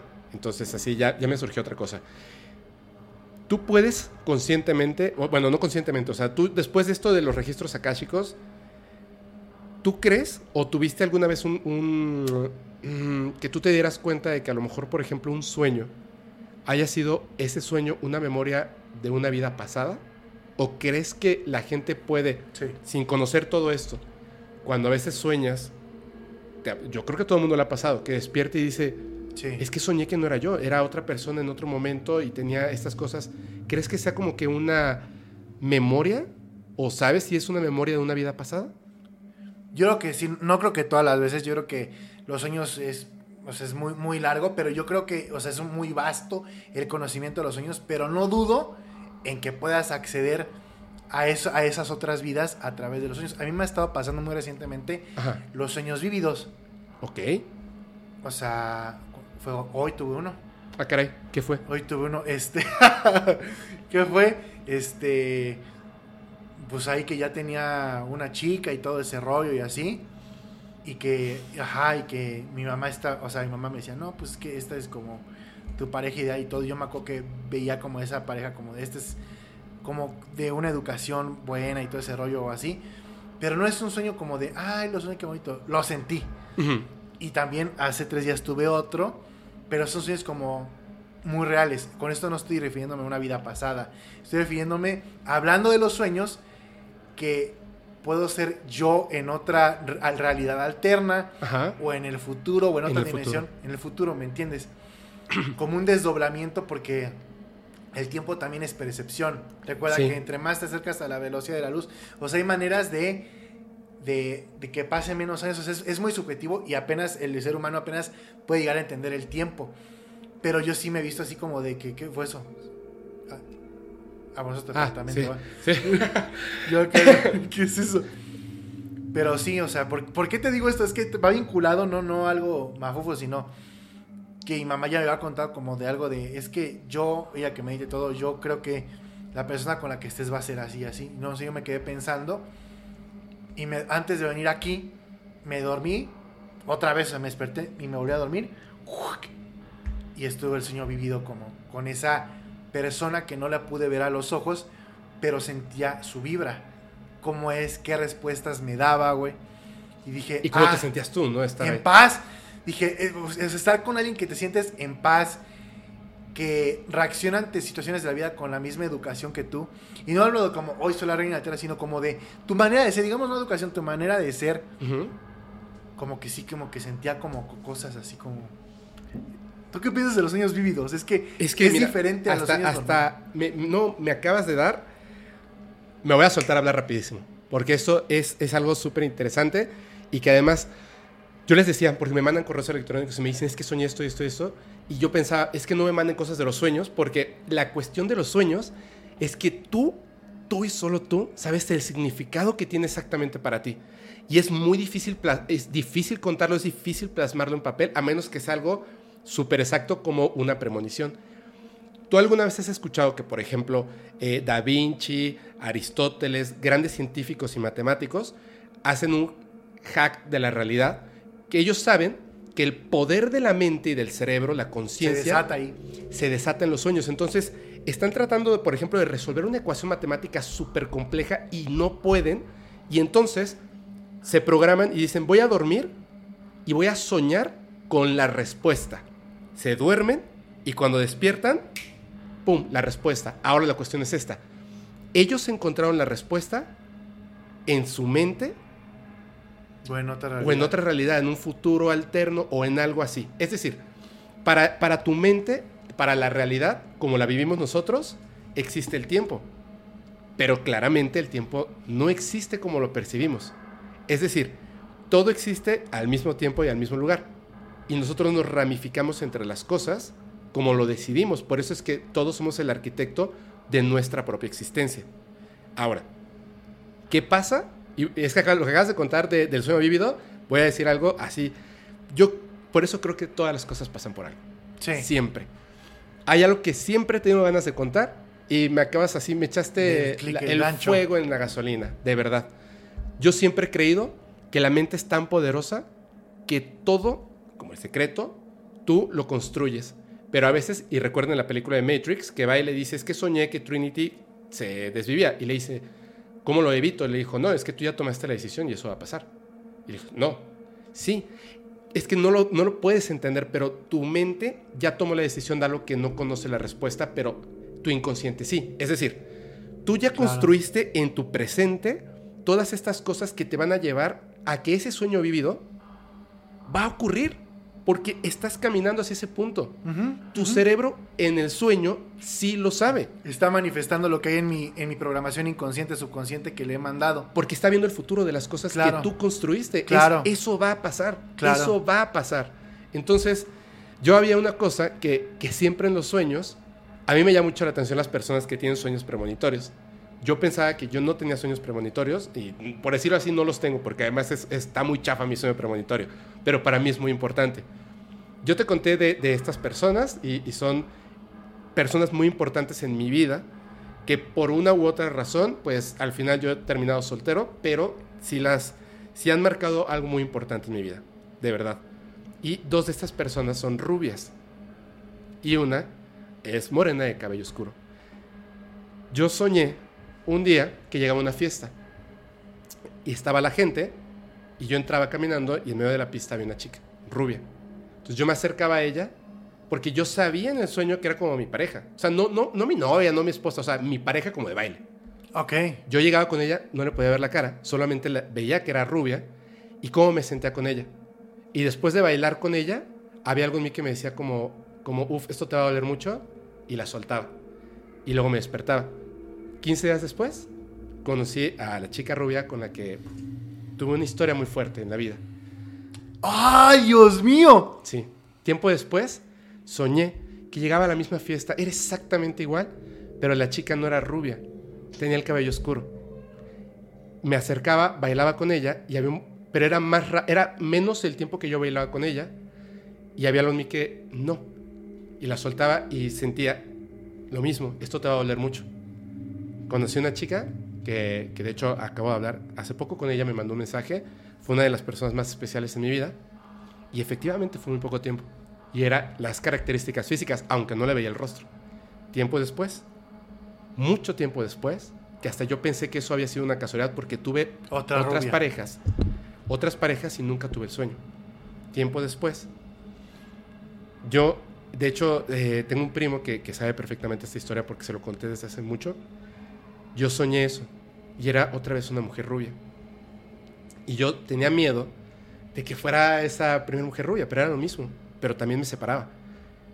Y conocí a una persona a través de redes sociales, pero yo no le hablaba y ella no me hablaba a mí, porque esto fue literal un año entero que solamente nos seguíamos y no hablábamos, hasta que fue el momento justo y luego pasó, o sea, fue mi pareja y muchas cosas más. Entonces, después de esos tres sueños, ahora tengo como un tema. Por eso digo que qué chafas son mis, mis, mis sueños premonitorios. No, es tan padre. Yo entiendo que es una, una decisión mía que construyen eso, ¿me entiendes? Sí. Y es la forma en la que me lo presentan. Igual y también como que tú estabas deseando eso y te lo mostró en el sueño. Estás deseando eso y ya viene. Así es. Ya se te va a presentar. Exactamente, exactamente, porque tu mente Está pro- en ese estado sí puede ver el todo y Sí, comprenderlo. Claro, claro, claro. La cuestión es esta, ahora cada vez que me acuesto a dormir, porque, porque yo me llevo un rato soltero, o sea, me acuesto a dormir y es, híjole, si tengo ese sueño, ya no la voy a soltar. Ya no. Ah, quieres influir ahí, decir, estoy hablando Claro. con ella y ya me quedo aquí, no ya la me quedo aquí porque sería suelto. mi decisión. ¿No crees? Es construir el futuro. Claro, pero también prográmate, bueno, mi así así de si no la voy a soltar, pero cómo también cómo quieres que sea, o sea, dejar al universo como de quiero que sea así, así, así, Claro, así, así, claro, que te la mande y no la sueltes, claro. ¿no? Sí, sí, sí, sí. Porque también a mí me ha pasado de que no quieres soltar a una persona, este, sea amistad o lo que sea, que te está haciendo daño y dices, no, no, no, no, es que... Y a veces hay que soltar, porque si no sueltas, estalla ahí la situación, Sí. ¿no? La- Sí, sí, sí. Pero por eso te preguntaba, o sea, que ese tipo de cosas y los registros akáshicos, a mí me parece, parece- me parece como uno de los de las cosas más, más padres que podemos tener en esta vida. ¿Ah, ah, ¿Viste la película de casualidad Abre los ojos o Vanilla Sky? No. ¿No? ¿No? Abre los ojos o Vanilla Sky. Abre los ojos es la versión española eh, de Alejandro Amenábar y No. Vanilla Sky es la, la misma película, la misma película, solamente que también repite Penélope Cruz, pero es ya con Tom Cruise. Ok. Es ahí, de hecho, donde se conocieron y empezó todo el romance. Vanilla Sky es la versión eh, americana y eh, Abre los ojos, la versión española europea. Ahora, en esa película, no les voy a spoiler nada porque si no la han visto, súper tienen que verla, pero hay un punto, hay un diálogo que es... Está tan bien construido todo lo que pasa en la película que hay un diálogo en el que así y se te parte el corazón porque dices es cierto y es que así es. Así es, o sea, no, nada nos puede decir, la ciencia no nos puede decir hoy en día si es así, pero todos en el fondo sabemos que sí es así. Por eso queremos creer en la reencarnación, porque en el fondo sabemos que existe. Y le dice eh, una chica a un chico, quizá no, no estemos juntos en esta vida, pero en una próxima donde tú y yo seamos gatos. Y ya. Pero es, es tan perfecta la manera en la que lo construye la película que tú sabes que en la próxima vida iban a ser gatos y van a estar juntos. O sea, es, Ah, está padre. es- Está es- padrísimo, Está padrísimo, está eso, pero un gato es un nivel evolutivo más. Ah, no, o Dis- sea, dicen, es- quién sabe, algunos dicen que está más allá o más abajo, pero supone que los niveles evolutivos vas así como. De hecho, dicen este que los perros, o sea, no son, no son mascotas, dicen que es este como. Se, se complementan, son como guías. Ajá, O sea, tú lo ayudas a evolucionar sí, y él te ayuda a evolucionar, güey. sí. Y eso a mí me pasa con mi jabugo, con mi yorkie. Ajá, Llegó- ¿Jabugo? Jabugo, se llama Jabugo. Padre. Jabugo, que la- el jamón español muy bueno. este, fíjate, y a mi mejor amigo, Ajá. a mi mejor amigo a mí nos llegó el perro al mismo tiempo. Un perro, o sea, no el mismo perro. Un perro al mismo tiempo, ¿no? Cada quien su perro. Y mi perro me ayudó emocionalmente en un momento que lo necesitaba. Ajá. Y lo, lo, lo, lo aproveché de esa manera emocionalmente para progresar en mi vida espiritualmente y todo ese rollo. Mi mejor amigo no, digo, igual le hace falta más que aprender, seguramente. Seguramente, si, si no, si no aprendes y no sales del problema en el que estás es porque no has aprendido. Punto. No, no hay víctimas, no hay justificaciones. No has salido del problema en el que estás, te está aprendiendo, pues no has aprendido. Él siguió ahí, en- todavía, no, sí- todavía no supera una prueba similar a la mía, una, una situación así. Pero este, a mí mi perro sí, sí, lo quiero como, yo no era como de que los perrijos decían, esa jalada que, pero ahorita yo veo a mi perro como, como un alma que dije, yo hasta le digo, en la próxima vida vas a ser humano, bro, así como vas a evolucionar. Qué chido. De hecho, yo, yo tengo la perrita, la, mi rutila, la rutila, es, para mí es, es una cosa bárbara porque es como mi termómetro. Ella es un espejo de mi persona. Tremendo. Cuando llegan personas a... O sea, ella siempre está nerviosa y les ladra. Es como... Yo lo noto, yo lo noto porque para mí es muy difícil. O sea, sí, así de hola, ¿qué onda? Inmediatamente cuando haces clic, haces clic. Igual mi perrita inmediatamente hace clic con alguien y está toda contenta y mueve la colita y se acerca. Pero es como muy cuidadosa, como yo siento que ella como que para que ella abra su corazón, de verdad, entregarse como perrita así, decir, este, ok, vamos a jugar, la pancita, pancita, ¿no? La- es súper difícil, es súper difícil. Cuando me empezaron a decir que estaba pasando algo ahí en el podcast, bla, bla, bla, bla, en el espacio, yo decía, la gente dice cada cosa, es un termómetro.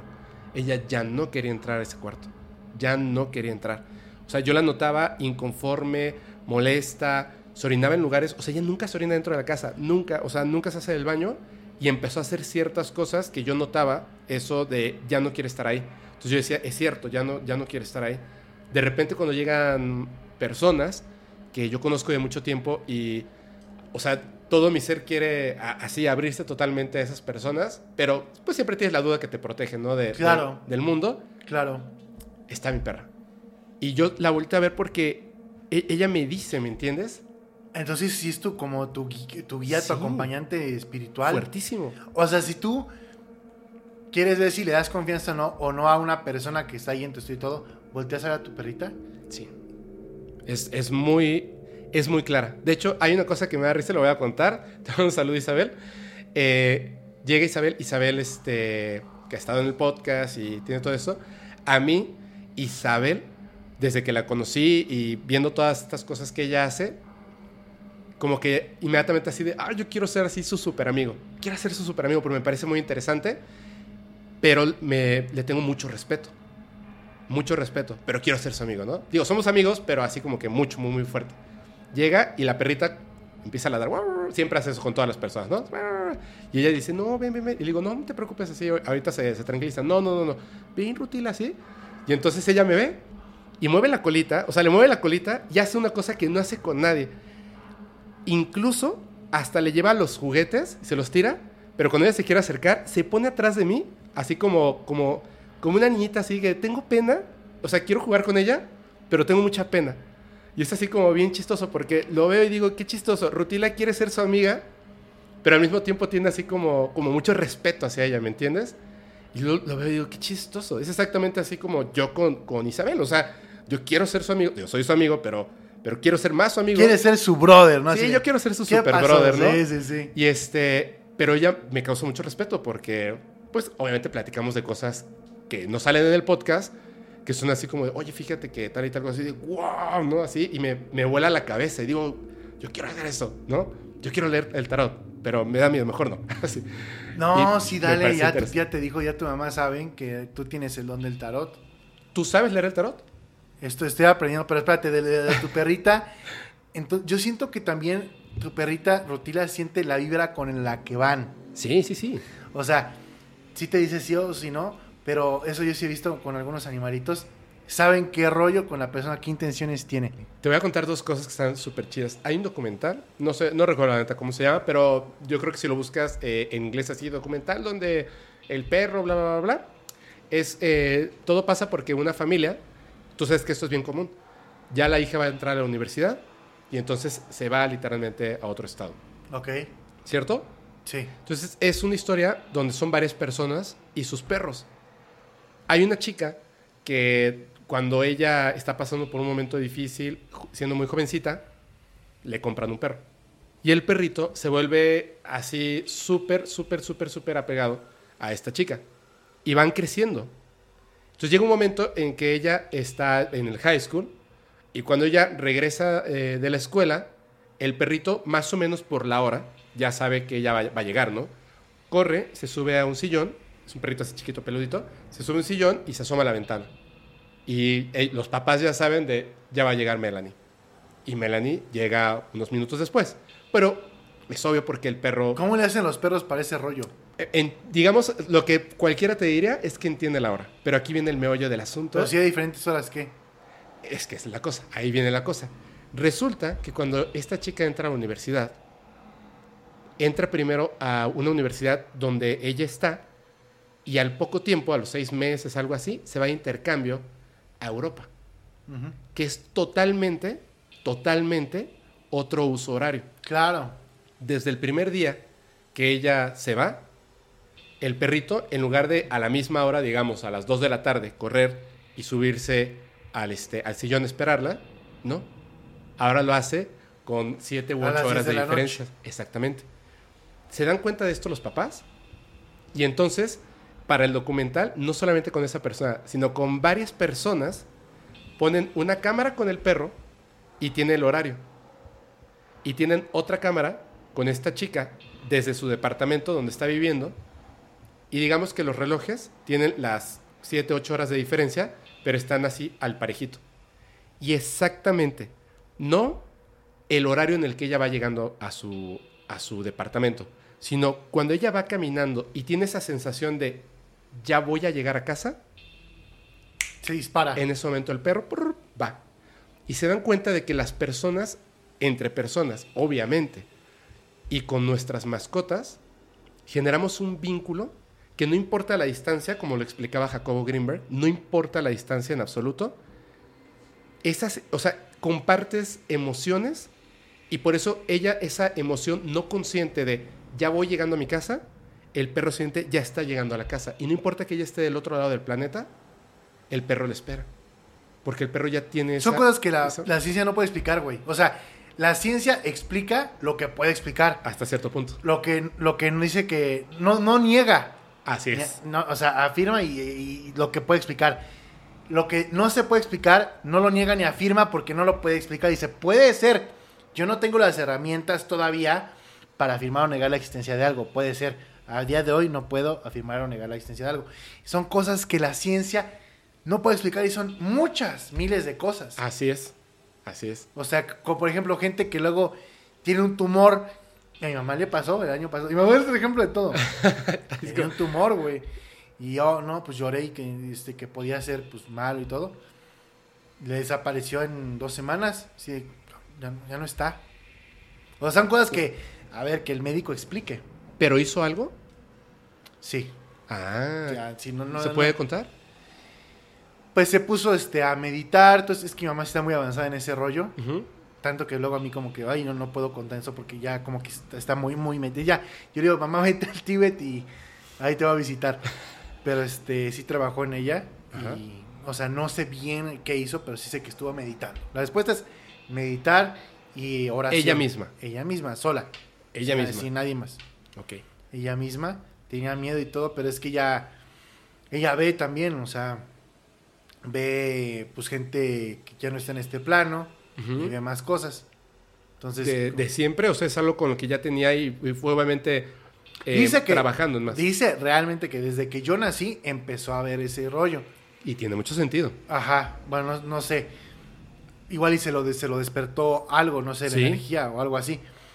Y este, lo fue, conforme obviamente te vas adentrando en algo, Ajá. vas despertando más todo eso, hasta que hace cinco años que vivía aquí todavía en la Ciudad de México, me dijo que veo, ah, no manches, ella, ¿sabes cuándo fue la primera vez que, que vio a un fallecido que quedó traumada? Ajá.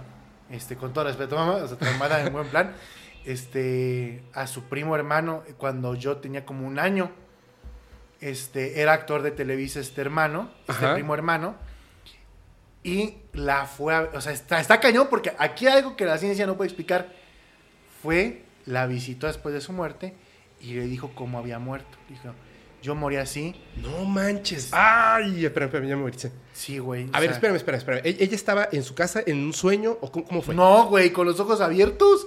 O sea, llegó físicamente. Llegó físicamente con, este, mi mamá estaba, no sé, no sé en qué parte de la casa estaba, Ajá. por lo que yo entiendo estaba en su cama, mi papá igual no estaba, estaba en el trabajo, y vio que su primo hermano se apareció en una parte del cuarto, se acercó a ella, con el cuerpo de cuando, como se murió, así, cómo estaba, no sé cómo estaba, supongo que debe ser feo, Ajá. ahora te cuento cómo murió, este, le, le contó cómo, cómo se había muerto, antes de que se supiera, antes de que, porque tuvieron que haber investigaciones este, periciales de cómo se murió, porque fue un crimen de amor-odio, no sé. Eh, mi, mi- esa, esa persona era, pues, gay, no, no está mal decirlo, Ajá. este, y fue un crimen de odio de amor-odio, no sé, de que le cortaron eso y No. entonces le contó ese rollo.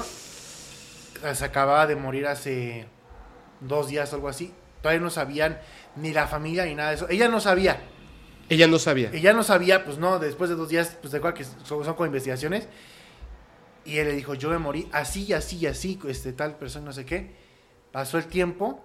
Este, no sé si se lo dijo a los demás hermanos de su primo hermano, a sus demás primos hermanos. No sé si se los habrá dicho o no. Este, después sí lo habló mi mamá con los demás hermanos de su primo hermano, con sus demás primos hermanos. Yo vi a tu hermano, me fue a visitar, bla, bla, bla. Después cuando procesó todo eso, creo que al momento no le dijo, oye prima, acá, no, no le dijo. Y se enteró después que había muerto así. No manches, qué fuerte. Sí. Oye, pero, pero esa, esa fue la primera vez que. O bueno, más bien fue una Sí. de tantas veces, pero esta fue una muy fuerte, ¿no? De Sí, cuando vio a alguien. ajá, de lo que me ha contado mi mamá, este, esa fue la primera vez que vio a un, este, sí, a, a una persona que ya, ya se había desvivido, que no estaba con nosotros, Ajá. y este, y que, que la vio así. Esta pregunta, porque es bien importante. Porque la gente piensa en fantasmas como seres translúcidos y más. Físicamente estaba ahí, ¿verdad? Así es como te lo describió ella. Sí. Físicamente estaba sí, ahí. sí. O sea, si prendías la luz, la luz le iba a proyectar él una sombra, ¿cierto? Pues, ¿Así? no le pregunté tan a ciencia cierta de mamá, Oh, le tienes que ¿cómo, preguntar. cómo era ese rollo, pero ella me dijo, por lo que yo sé, que sí se veía así. Por lo que yo sé, digo, no, no, no le pregunté tan a detalle. Qué fuerte, ¿eh? Sí. Qué, qué duro y aparte... Pero le voy a preguntar porque siguió viendo más, más este gente que ya no está con nosotros en la casa donde vive aquí. Pero le digo, a ver, es que ese detalle no le pregunté. ¿Pero conocidos de ella? O sea, familiares no, o no, ya, de no, no, todo. ya después ya era pues de, de la casa donde vivía. O sea, de repente había una tercera vivía- persona ahí, ¿no? También ella no vivía sola, vivía con una señora. Ajá. Y creo que eran familiares de ella o algo así. O luego personas que, que ni al caso. O sea, de repente estaba ahí alguien más. ¿Sí? ¿Y ellas o estas personas la pueden ver a ella? Supongo que sí. Y hablan con ella. Sí, eso sí. Así. Hola, sí. oye. Ellos saben... Hola, hola. No, no, no, No, no, les mueve la boca. No se les mueve la boca. Según yo, no. Me dice que es como más que nada con. Eso mismo me dijo Jorge Moreno. Sí. ¿Y estas personas eh, saben que ya no están en vida? Algunas no. Algunas no, La ¿verdad? mayoría no. Y no se les vuelve la boca así, es como. Es como la idea nada más. como la idea. Sí, las emociones y pues la percepción, ¿no? Como de. Es como cuando es como telepático. O sea, yo te veo y veo. pues, ya sé que estás sintiendo. Sé como que estás. Ay, a ver, este tengo que contar una historia, pero Pues a mi mamá sí no le gusta ese rollo, pero pues le ha tocado. justo es que me leíste la mente. Digo, antes que pasemos a, a los otros temas, te, te voy a... Dos cositas rápidas, son muy rápidas. Les recomiendo muchísimo, muchísimo, muchísimo que lean el libro de JJ Benítez, Estoy bien. ah, también es a JJ Benítez, ¿lo has leído? ¿Cómo? Sí, claro. El de. Hay uno de que fue, viajó en el tiempo, ¿no? ¿Es Sí, ese? este, no, ese es Caballo de Troya. Ah, Caballo de Troya. pero este es de JJ Benítez, ¿no? Sí, sí, sí, sí, sí. Son Ah. 11 libros, si no me equivoco. Em, pero este, este es una recopilación de historias de personas que ya no están con nosotros, que tienen una cosa en común. Generalmente dicen que están bien. Entonces, entre todo esto, hay una historia que yo había le- eh, leído. Había escuchado hace mucho tiempo y que yo no sé si es la misma historia, porque esta historia yo la, la conocí cuando tenía seis años en Campeche. Y la contó, es que yo siempre cuando empezaban a hablar de cosas así, que a los niños nos mandaban ya a dormir o lo que sea, yo me escapaba y paraba la oreja. Me encanta, me encanta. Entonces, la historia es la siguiente y es, es muy sencilla. Se, una señora y un señor, casados, sin hijos, de repente ya al final, digamos, o sea, no al final, pero ya tendría como el señor a lo mejor 60 y la mujer 50, y de repente él decide que se quiere divorciar y que no sé, bla, bla, bla, bla, bla, y se divorcian. Ok, Entonces ella se queda con una casa y él se queda con una casa también. ok. Ya, separan los bienes, listo. Unos meses después, ¡pum!, un accidente y muere el señor. Entonces, de repente, a casa de la señora llega una mujer. Le toca la puerta y ella está así como, hola, ¿no? Y, "Oh, hola, disculpe, usted se llama tal, como en la película de Ghost. Sí. Dice, ay, es que tengo algo que decirle, es muy complejo. No me lo va a creer, va a decir que no es cierto. Yo eh, me dedico a tal y tal cosa Y quiero hablar con usted. y su marido quiere hablar con usted. Y dice, pero es que, pues mi marido ya no está vivo. Y le dice, sí, ya lo sé. Y él lo sabe, pero quiere hablar con usted. Y lo va a hacer a través de mí. La señora le cierra la puerta, ella tiene que regresar. De, de hecho, de verdad, o sea, es en serio. Yo creo que de ahí nace, de esa historia, nace lo de la película de Ghost, porque es Sí. recurrente, o sea, no es algo, es- no es, pareciera que no es común, pero es recurrente. Y le dice, es que él no me va a dejar en paz, porque él sabe que yo puedo escucharlo. Entonces necesita decirle algo muy importante, por favor. La señora le pregunta, ¿cuánto me va a costar esto? Nada. No, pues nada más quiero que, que se me quite Solo ya. que- así, exacto. Quiero solo- ya solo que me quiero deje dar en paz. mensaje, por favor. Entonces le, le explica que eh, hay un mensaje en específico, pero que no se lo puede decir a ella para que ella se lo diga a la mujer, sino que tiene como que, que entrar en su cuerpo Ay, para que se lo diga, porque el mensaje es solo para ella. Entonces, él le dice, ok, bla, bla, bla, bla, que por favor prepare una libreta y un lápiz. Y ya. Y la señora se concentra y de repente le dice, o sea, habla, pero además no hablaba como, ¿Como ella? como ella, o sea, hablaba como un hombre, pero ella dijo, bueno, cualquier cosa puede ser, ¿no? Y le dijo, hola, ¿cómo estás? Y estaba así como, bien, ¿y tú? Como siguiendo el juego. Dijo, bien, mira, es que yo cometí un error, porque cuando nos separamos y nos divorciamos, pues yo te dije que tenía solamente estas cosas. Y no es cierto. Yo tengo muchas otras cosas y dinero, pero nunca lo, o sea, tú no sabes de esto. Y no tuvimos hijos, y la verdad es que, pues te lo quiero dar a ti para que tú lo disfrutes. Entonces, te voy a dictar, apúntale rápido, porque no puede estar mucho tiempo. Se me acaba mi tiempo, es lo que le dijo. Y pa, pa, pa, pa, pa, le explicó, La ella, ella apuntó, sí, así, en tal lugar está, tengo dinero, tengo esta cuenta de banco, el número es tal, tengo esto, tengo lo otro, tengo aquello, tengo así, y todo es tuyo. Ella apunta, apunta, apunta, apunta, apunta, apunta, apunta, y se da cuenta que obviamente lo más seguro es que está hablando con la verdad. Y le dice, oye, ¿te puedo preguntar algo? Y le dijo, sí, pero rápido, porque ya me están diciendo que me tengo que ir. Que es súper extraño, porque es como si fuera una conexión telefónica, ¿me entiendes? Es rarísimo. Y le dice, ¿estás bien? Sí, estoy bien.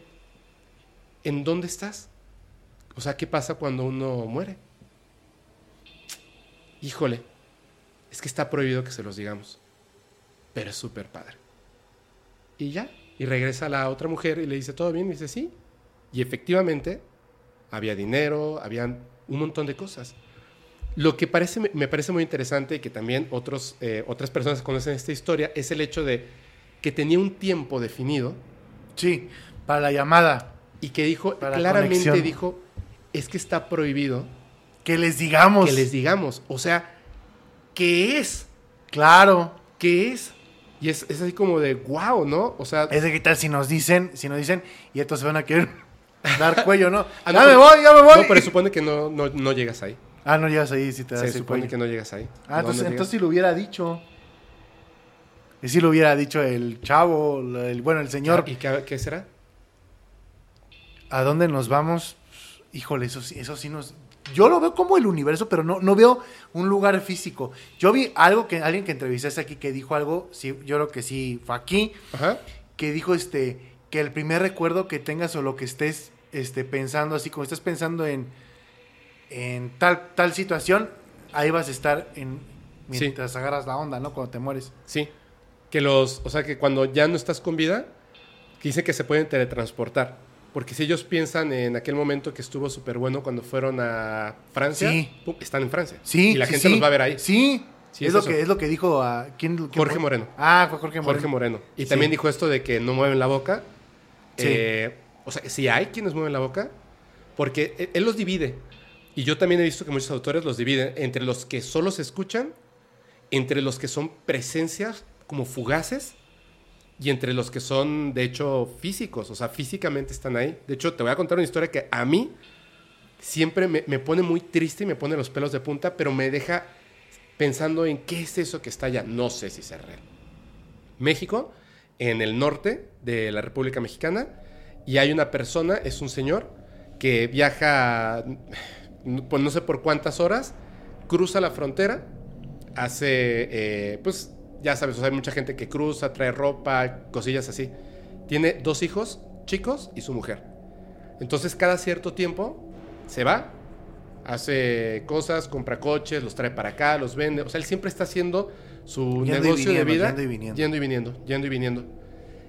De repente, ya est- están es- en esa rutina y este señor, este señor, hay una cosa que, que siempre le dice a, a su mujer, que lamenta mucho. Él siempre quiso tener hijos y siempre tiene que estar viajando y no puede estar con ellos. Entonces cuando llega, tiene como ese conflicto como muy raro porque ella quiere que, que él esté más tiempo con ella, pero él quiere estar con los niños, porque es, le gustan mucho los niños. Sí. Entonces dice, algo tenemos que hacer para que en algún punto yo no tenga que estar viajando. O sea, algo tenemos que hacer, porque quiero estar con ellos, me estoy perdiendo de muchas cosas conforme ellos crecen. Pero siempre tiene esos viajes que son ya como metódicos, el tiempo, cada, llegan los lunes, se va los domingos, etcétera, ¿no? Un día no regresa. Y la mujer está nerviosa, Preocupada, ¿qué está pasando?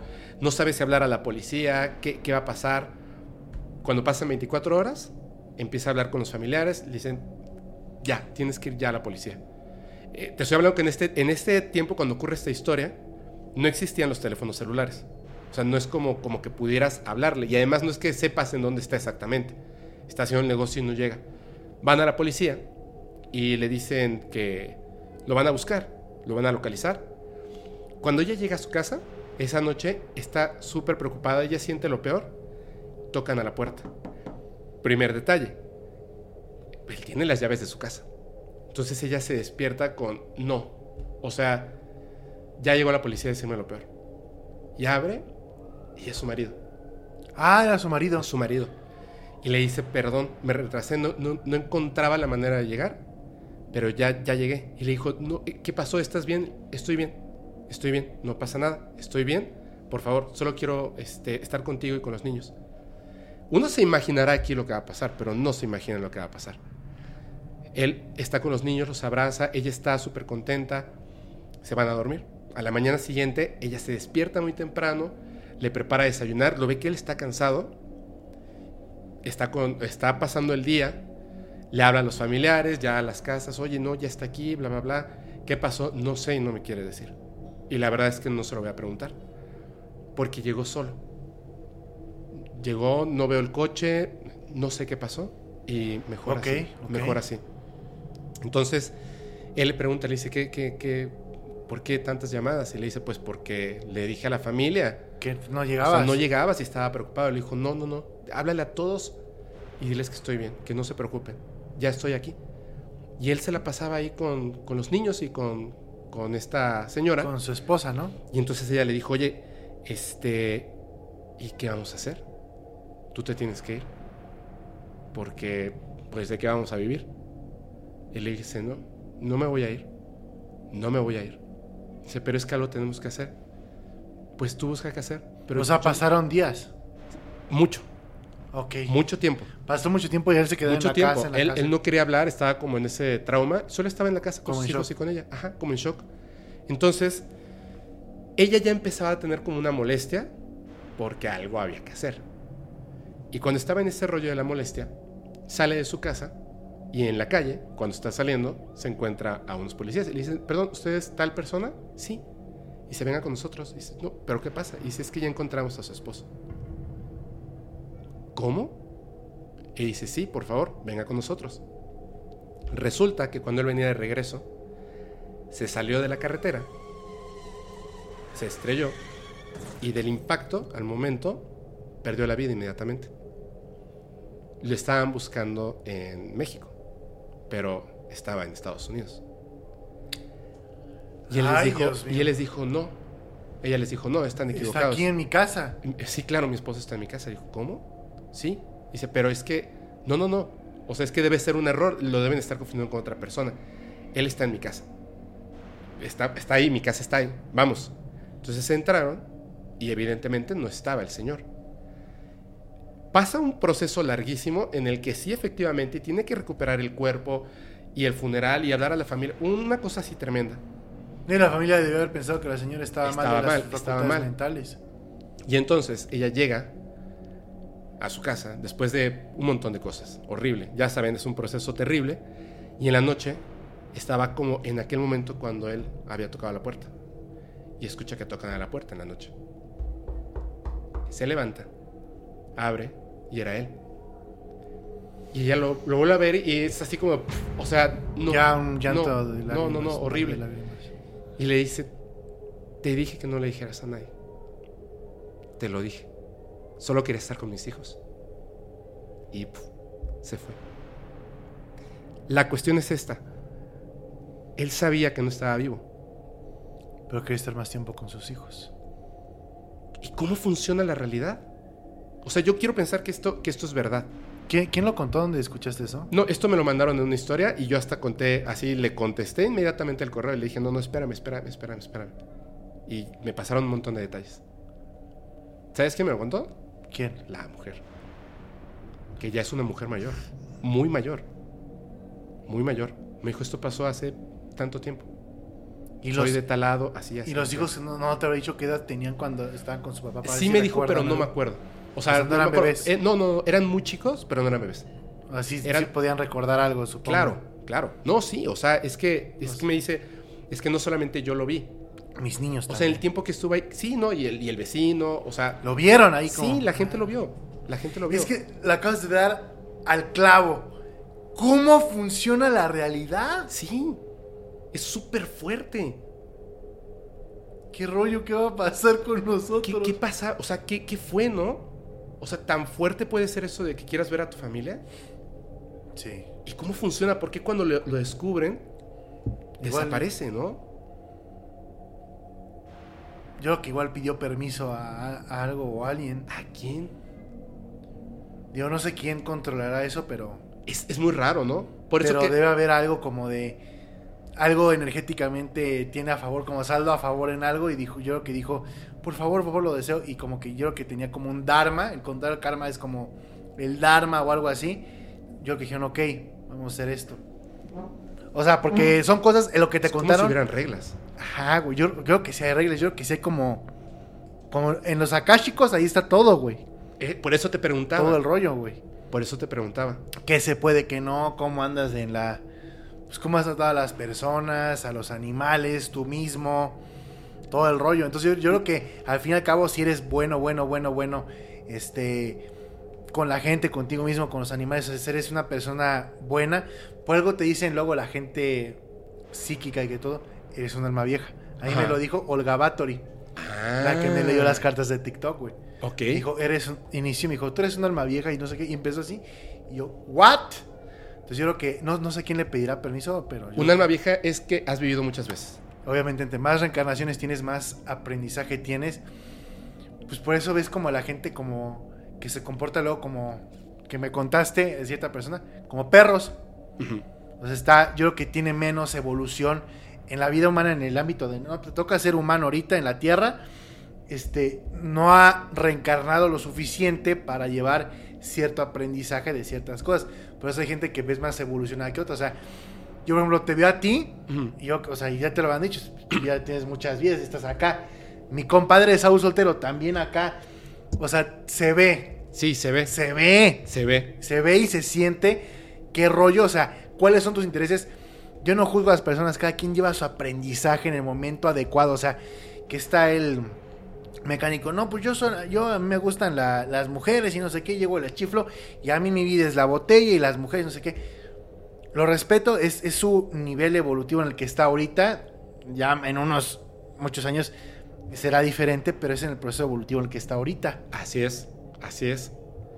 ¿Cuántos errores vamos a cometer nosotros en este punto? Lo que te decía, dentro de 50 años vamos a voltar hacia atrás y decir, como sociedad o como persona, ¿cómo podíamos tener estos pensamientos, estas acciones y estas formas? Deja tú eso en 20 vidas. Cuando estés, porque se supone que cuando termina este tiempo físicamente, regresas a los registros akáshicos, ¿cierto?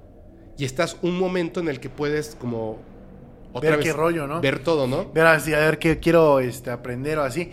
Que yo soy más de la idea, yo como, pues, o sea, ya tengo el conocimiento de los akáshicos y todo. Yo sí he puesto a preguntar, ¿y qué pasa si no quiero este, reencarnar ahorita? ¿Qué pasa? Ajá, es lo que yo me he puesto a pensar, digo, yo ahorita no quiero, yo, quiero estar como de Chile en el universo, visitar Londres, qué rollo. Este, igual con mi abuelo que en paz descanse, si vamos a dar un tour por, por Londres, por Berlín, aunque sea como Ghosts, ¿se podrá, güey? O sea, te pones a pensar eso y dices, ¿qué? O sea, otra vez la vida humana, estarte haciendo popó a los seis meses, güey, rozarte. güey, eso es un, es un pedo, güey. Ya te estás, ya vienes a limpiarte la popó, te mandan al kinder, güey. Es, ya que empiezas a agarrar la onda, viene la vida de adulto. Pero a lo mejor te pueden dar esos permisos de repente, ¿no? Como esta persona, a lo mejor fue, fue tan rápido. Es más, yo me, me ha dado muchas vueltas en la cabeza, muchas historias. Y de hecho, voy a hacer un paréntesis. Douglas, por favor, ya estamos terminando, ahorita que grabamos esto, tú me dijiste que en septiembre ibas a, septiembre si no me equivoco, espero no equivocarme, ya ibas a tener la radiografía. De verdad es súper importante que sigamos en contacto con eso. Es una historia, ya la he contado aquí, de una persona que es que me impactó. O sea, son esas historias que me impactan y lo bueno es que él no me dijo, puedes decir mi nombre, que tuvo un accidente y que en la noche hubo unos seres que yo creo, yo creo que son seres extraterrestres. ¿Es lo que me contaste hace rato? Que, no, no, no, que le ah. curaron la pierna. Ah. Ajá. Lo he contado dos veces te, lo voy, te voy a pasar el clip para que lo escuches y sepas que se llama Douglas. ¿A ti te curaron la pierna? No, no, no. Ah, a él también le curaron la pierna. otra persona. Ahorita les voy a contar algo de una curación. Que es súper interesante. Él ya se lo conté porque me lo contaron un día antes del viaje. Y yo creo que está perfecto para que tú lo escuches. Antes de venir a México. Antes de venir a México. Antes de venir a México. Yo creo que, creo, yo esa historia de la persona que regresa y tiene un tiempo con las cosas que ha contado JJ Benítez en su investigación para el libro eh, Estoy bien y más, o sea, como que este tipo de cosas, siento que obviamente no a todos, pero quizá por los registros akáshicos que tienes, como que ya tienes un, un dharma fuerte y posiblemente sí fue un accidente. O sea, me refiero a esto. De verdad, así como que, ay, nos equivocamos en este equilibrio de la vida porque él no, no tenía que haber este, quedado sin vida. ¿Me entiendes? o sea, efectivamente fue un accidente absolutamente que se salió de este control de la realidad que existe. Piensen en Dios o lo que ustedes quieran. Y entonces le dijeron, ok, te vamos a permitir un tiempo. Pero cuando descubran que ya no estás aquí, te tienes que ir. Y a lo mejor dijo, ok, no me importa que sea un día o o seis años, ¿no? Sí. Y regresó. Posiblemente. Yo quiero pensar que es así, quiero pensar que es así. Qué, qué doloroso si no lo es. ¿Quién sabe qué sea? No lo sé. También dicen muchos que cuando tú llegas a ese punto, en, serio, piensa que a todas las personas que, que, a lo mejor hasta es doloroso decirlo, que vamos a dejar de ver en un punto aquí, sí los vamos a volver a ver en otro momento. Sí. Ah, sí, eso estoy seguro, claro. Pues es lo que me puedes pensar. Dije, a Fepo yo siento que igual algo lo vi en otra vida, o sea, algo tuvimos que ver, fuimos amigos, algo pasó porque también hice un clic con él, así no es como alguien que te ves en la calle y te es indiferente. Ahorita cuando lo vi a los ojos, es como, sentí como algo. Qué bueno. Eh, Ay, el Fepito Fiu Fiu. Oye, este, a ver, pero este quiero saber más de los registros akáshicos. Por Ah, favor. Antes de, o, o va- va- vamos a... Ah, de- yo te iba a preguntar algo. Este, A ver. Bueno, de los registros, registros akáshicos, ¿qué quieres que te diga? De... ¿tú, tú, tú en qué momento, o sea, en qué momento decidiste o pensaste si es real? O sea, ¿qué fue, qué fue o sea, lo de, que te hizo clic? De la existencia de los registros akáshicos como tal o de, o de darle confianza a la persona. No, de los registros akáshicos. Es que es, es un Me tema... suena súper obvio, o sea, es- me hace súper obvio, o sea, si crees en la reencarnación, o sea, Ajá. hay gente que dice, no existe el karma, yo creo que sí existe el karma, o sea, por algo el universo tiene ciertas reglas, Así es. tú lo ves así como que está hecho, hecho un huevo revuelto, no, o sea, tiene ciertas reglas y obviamente por algo, o sea, por algo existe, entonces yo siento que si existe el karma, si existe la reencarnación, si existe la, la- la evolución del alma, que tienes que pasar por ciertas aprendizajes, según dicen que la meta es llegar como a ser uno con Dios, es como Ajá. dicen que la meta es como naces de Dios, aprendes y otra, otra vez te vuelves a, a unir a Dios. O sea, es que me da totalmente lógica los registros akáshicos. Sí. Pero yo, por ejemplo, me pongo a pensar, ya que, te- ya que está interesante eso, Ajá. ¿qué habrá pasado con... Ay, no puse el nombre en YouTube. Con el de la Segunda Guerra Mundial, Ah, con con el del bigotito que está... Aquí ustedes ya saben quién es. el que si le, el que si le da un beso a Cantinflas, harían un solo bigote. Exactamente. Exactamente el que hacía la seña de esa. Ah. En la Segunda Guerra Mundial de Alemania, ese. O sea, qué rollo. Era ser humano. Entre comillas, ¿no? O sea, no decía ser humano o era reptiliano, qué rollo. Pero qué rollo con su alma, porque los reptilianos esto tienen alma. Los reptilianos, supongo, supongo que tienen alma, o sea, tienen Eso que nosotros reconocemos como alma, ¿no? algo, Ajá. tienen conciencia. Sí. ¿no? Tienen una conciencia. Los reptilianos, los. Todos los de, de- de todas las esas, ¿no? ¿Qué habrá pasado con la.? O sea, y yo te lo pregunto, hablando de los registros akáshicos que he visto, ¿qué habrá pasado? Yo me pongo a pensar y estoy dando la respuesta. ¿Pues te va a ser una piedra o qué? Definitivamente. Ah, ¿Sí? o algo peor. O sea, ¿Un gas? ¿Metano ahí abajo en el piso o qué? Pues es que. Mm, eh, ¿Tuviste la película esta de todo al mismo tiempo en todas partes? No. ¿No? Hay hay una parte. Mira, de hecho, eh, no, la verdad no me acuerdo el nombre de esta persona. Salfate, de Chile. Que un día, un día lo tenemos que tener aquí en el podcast. Salfate de Chile le hace una entrevista a una persona que habla acerca de que puede recordar sus vidas pasadas. Además, es una persona súper preparada, tiene dos carreras, es un señor ya mayor.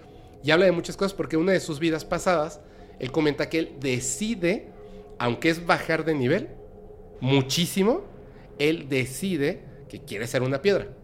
Porque él, o sea, él sabe que viendo sus registros akáshicos, que le hace falta mucho paciencia. Muchísimo. Es lo peor que, o sea, lo que más le ha dolido en todas sus vidas es la paciencia. Entonces decide ser una roca.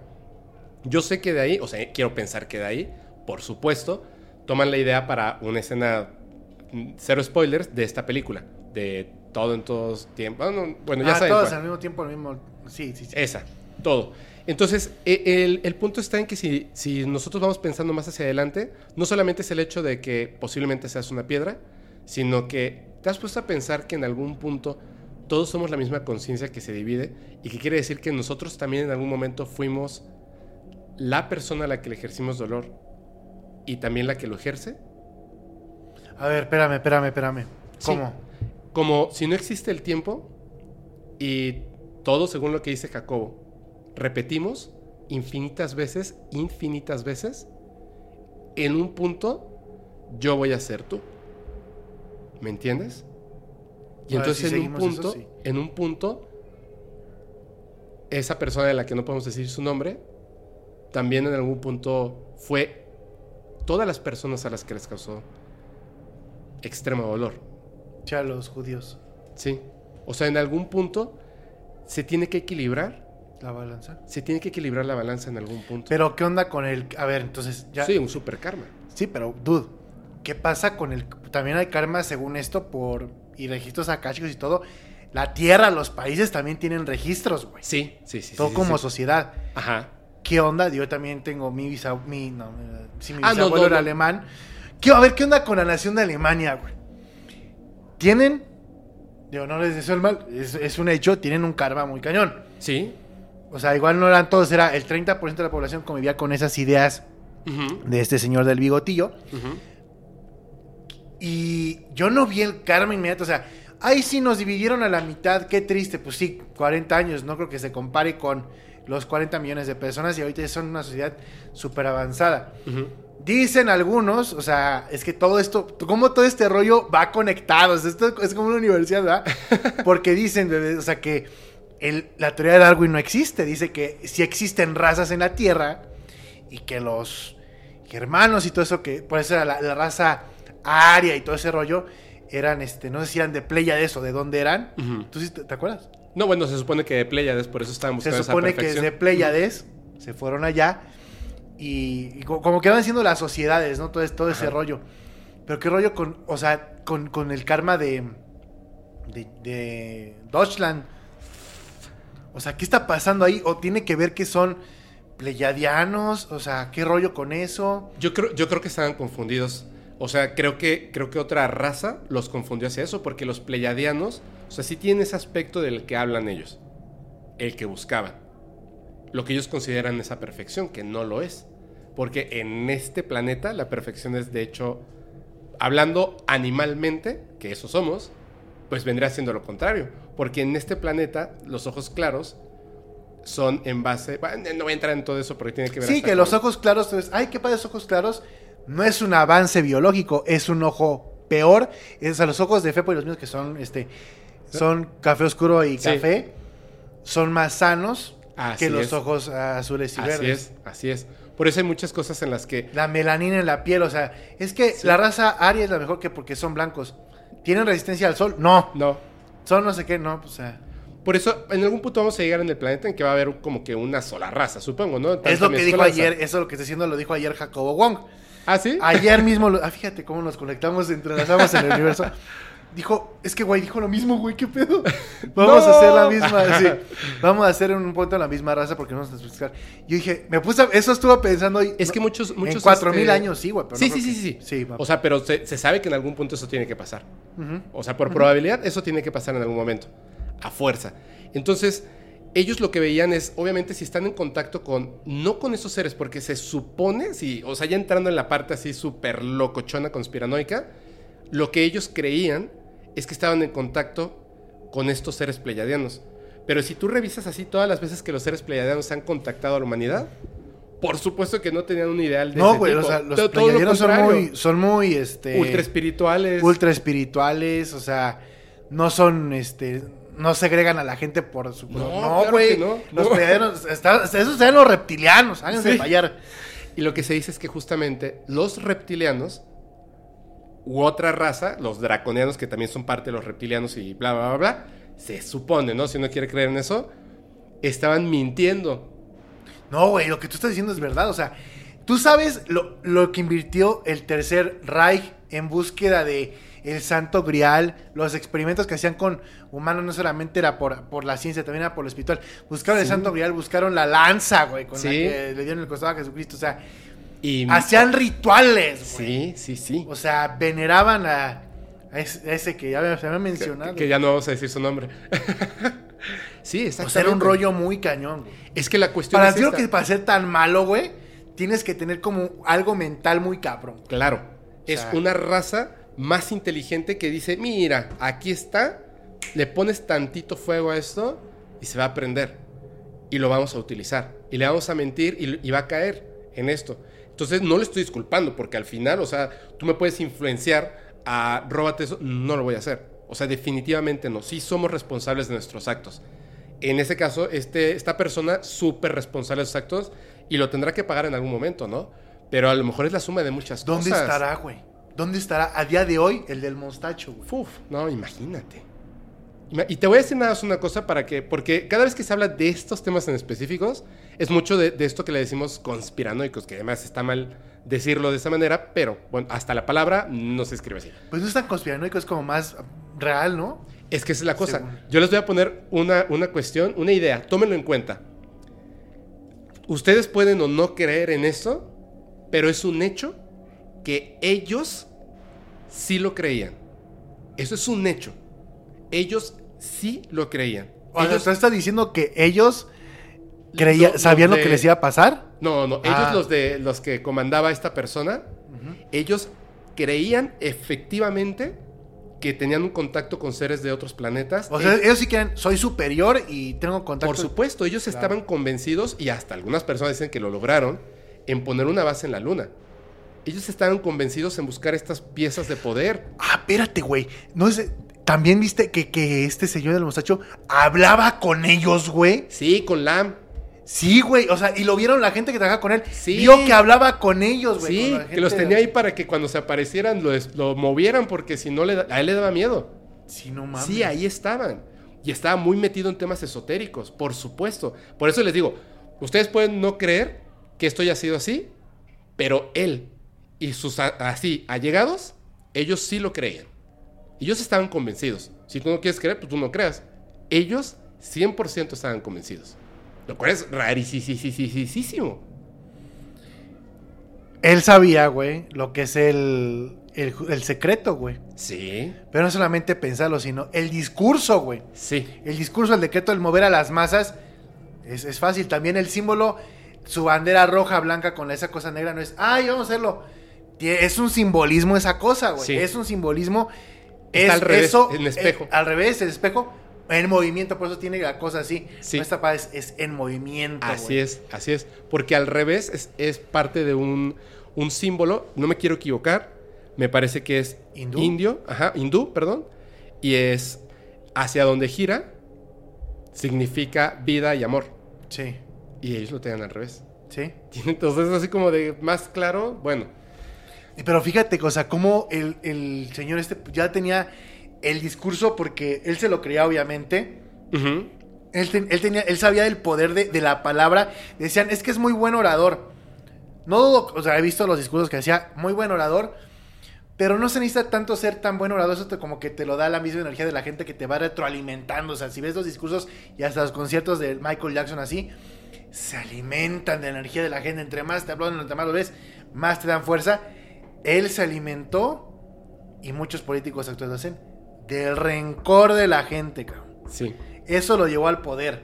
Decir, ah, nosotros con el Tratado de Versalles este, pagando, ¿quién era nos? Nosotros los alemanes pagándole a los aliados. Y la culpa, y obviamente hay que echarle la culpa a alguien. Y la culpa es no sé qué, entonces es el nacionalismo. Acrecentaba eso Lo y lo acrecentaba. utilizaba. impregnaba a la gente, güey. Sí. Y por eso mucha gente, muchos políticos actuales de muchos países, güey.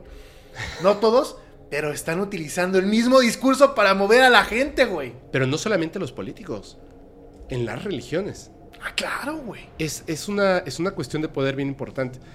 Hay una persona que hace eh, más o menos 10 o 12 años salió en, en las noticias porque anunció en Fortune, en el foro, que iba a hacer una en la calle. O sea, iba a acabar con específicamente con una a personas que están en esta parte de Europa que no son de ahí, que llegan y que profesan una religión en específico. No lo voy a decir porque no quiero como herir susceptibilidades de nadie, de ningún tipo. Este tipo absolutamente desquiciado. ¿Otra vez? O sea, Uno- ¿esto no, esto fue hace años? como 10, 10, 12 años, pero lo anunció en 4chan. Ok. Y de hecho subió su foto que es, es muy extraño porque parece como un maniquí. O sea, tiene este aspecto como. Como muy. No sé, como muy Insípido. perfectillo, así como raro, que hasta parece como medio alienígena o algo. Subió su foto y dijo que lo iba a hacer y lo hizo. Pero en el foro lo que decía es que había mandado a personas cercanas a él del mismo foro, o sea, no del mismo foro, sino como de grupos, les había mandado un manifiesto. Y que si lo agarraban o lo que sea, que ese manifiesto lo, lo pasaran o que lo imprimieran como libros para que la gente lo leyera, para que entendieran la razón del por qué lo había hecho. La policía lo agarra luego, luego. Creo que lo, eh, cuando lo estuvieron persiguiendo, me parece, no, no sé si equivocarme, digo, si me equivoco no, ¿No estás hablando del caso este de... El manifiesto que es justamente de que quería que lo imprimiera New York Times y la madre? Puede ser. Que hablaba en contra de estas personas. Y la cuestión estaba en que cuando lo atrapan y existe este manifiesto, se dan cuenta lo que es el poder, el poder de la palabra. ¿No es el Una Bomber o sí? No, no, no. Ah, no. es otro. Este manifiesto, dicen, obviamente, así hasta entró el gobierno de Estados Unidos, la CIA, etcétera, para eliminarlo de todos los puntos de internet y más. Ah, sí, Si tú lo lees. Si tú lo lees... ¿Tú su- leíste? No, no, no, no, no, no. No, qué miedo. Se supone que si tú lo lees, te hace pensar exactamente igual a él. Aunque tú vayas convencido así, este tipo está desquiciado, es una locura, si tú lo lees, te convence. Quiero leerlo, güey. Ya me Es, dio ganas es de una, leerlo. o sea, dicen que la, la forma en la que están colocadas las palabras, el orden de las ideas, la manera en la que se expresa, como un buen poema, como un buen guion de una película, te convence. Pero te convence de lo peor. Imagínate una eso, persona o que sea, sabe orar. O sea, por eso lo, lo está, te está convenciendo de lo peor, que es de otra vez revivir el hate hacia, ese- hacia esas personas, estás diciendo. Sí, pero son, estas son otras. Es que sí te, te entiendo porque esto va unido con. Yo vi una entrevista justamente que le hacen a un neo Ajá. y esa palabra de los mismos seguidores del de Bigotito. Actualmente esto hay seguidores. Uf, un montón. Y este cuate cuenta cómo los actuales te lavan el cerebro y te dicen: si tú los contradices con su teoría de por qué está mal el mundo, eres parte del sistema. Sí, O sea, ese es el, el coco wash, güey. sí. Ah, este, ¿no crees que, el señor del bigotito tenía razón? Es que eres parte del sistema. Por esto, por esto, y te empiezan a convencer. Y su argumento es que eres parte del sistema. Estás pensando como el sistema. Por eso soy muy cuidadoso, Fepo. Por eso soy muy Por eso uno tiene que ser súper cuidadoso. Yo Sí. siempre le digo a las personas, o sea, independientemente de lo que estamos hablando aquí, o sea, es, es mi realidad, es lo que yo percibo como la verdad y me atrevo a decirlo, pero con cuidado. Tú, tú también, o sea, la Con forma en la que lo respeto, decimos. exactamente. Con respeto. Y aún así, las personas que escuchen lo que estamos hablando no se casen con la idea porque se está diciendo en el podcast. Armen su propio juicio Claro. investiguen. Antes de, de casarse con una idea, conozcan las otras ideas, pónganlo en la balanza. O Claro. sea, realmente vean qué cosas están ahí. Yo lo pongo así de fácil, como, como se supone que, que uf, o sea, son muchas ideas que son muy claras y que también tomó la iglesia satánica, pero bueno, eso olvídenlo, porque suena feo, pero la tomó. Que lo que vas a decir de alguien, ¿es bueno para ti o para las otras personas? No, entonces no lo digas básicamente, ¿qué es lo que dicen? En, ¿Qué hemos aprendido de la humanidad? Si tú haces cosas buenas, dices cosas buenas y le apuestas a las cosas buenas, esa- esas cosas buenas se multiplican. Pero si haces cosas malas y dices cosas malas, piensas cosas malas, esas cosas malas se multiplican. Entonces, tú en lo personal, ¿qué quieres? ¿Cierto? Cierto. O sea, vas a ser un neo. de- de- o sea, obviamente, pero si no estás viendo lo que hizo ese hombre, o sea, es obvio que eso es malo. Es obvio, no lo tiene que decir nadie en, Claro. en ningún lugar. Claro, ¿cierto? para todos es. O para la mayoría es obvio. Habrá gente que de verdad luego sorprende que sí piensa así. Claro, y es donde tendrá que contrastar ideas. No casarse con ideas, contrastarlas. Porque si tú utilizas la cabeza de verdad y utilizas el corazón, siempre te alejas de las cosas malas. Claro. Siempre sí. construyes. Pero fíjate, te das cuenta de. Quiero hablar de una contradicción que no se dice en los libros de historia porque seguramente nos verán gente de secundaria y prepa. A ver, Fíjense en la contradicción. O sea, porque Estados Unidos entró a defender eso a la guerra ajá, porque atacaron este Pearl Harbor y todo ese rollo. Pero la cuestión de ideologías, la, la del, del señor del mostachito, era dividir. En Estados Unidos, hasta los años 60, los de piel más oscura comían de un lado, había baño para ellos. Güey, qué vergüenza. O sea, Sí. qué vergüenza, la verdad. Digo, qué bueno que hemos evolucionado como sociedad, pero nos criticarán a los mexicanos y todo, pero los mexicanos nos criticaremos entre nosotros, haremos caridad, pero no hacemos esas estupideces, güey. ¿sabes qué? Sí, o sea, no en esa medida. No en esa medida. No en Sí esa hay- medida. Sí, hay, pero no en esa medida. Sí, yo tengo un amigo que una vez me contó algo así y estábamos justamente en una fiesta y pasó, bro. Ah, sí. Yo me quedé así de... ¿A tu amigo o a ti? No, a mi amigo. ¿Qué pasó? A mi amigo. O sea, él, él no es originario de México. Ajá. Es, este, es afrodescendiente.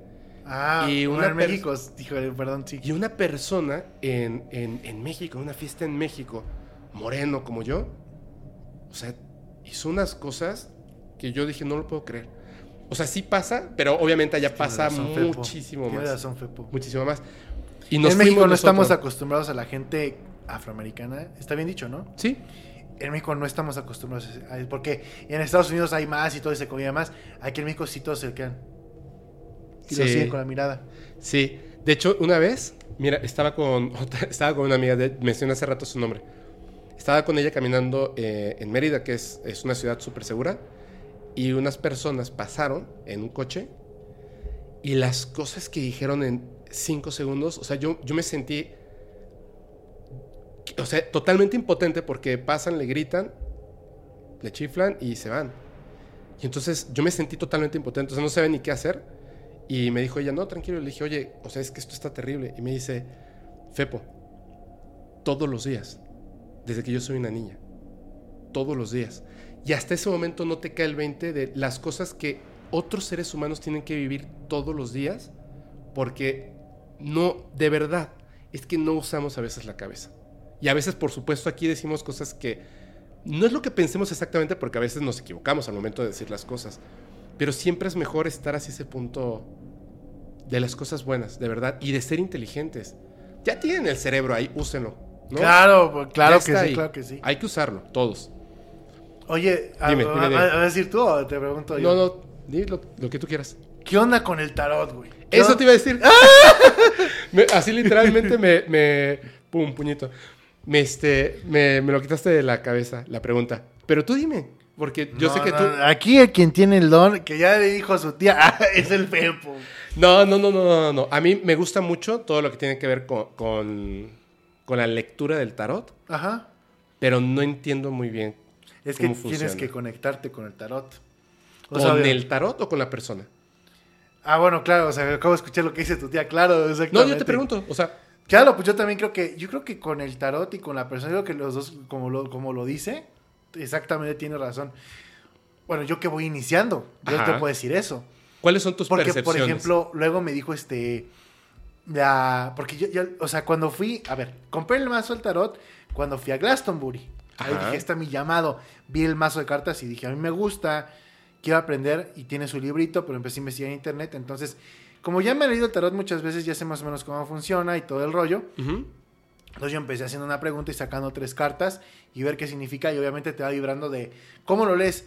Pues obviamente, si dices, ¿cómo, Mau, ¿cómo va a ver en el trabajo? Y te sale el diablo, la torre y este y el de el 10 de oros este invertido. de cabeza. Pues, ajá, pues obviamente, porque creo que el diablo este al, al derecho Ajá. es peor que invertido, algo así.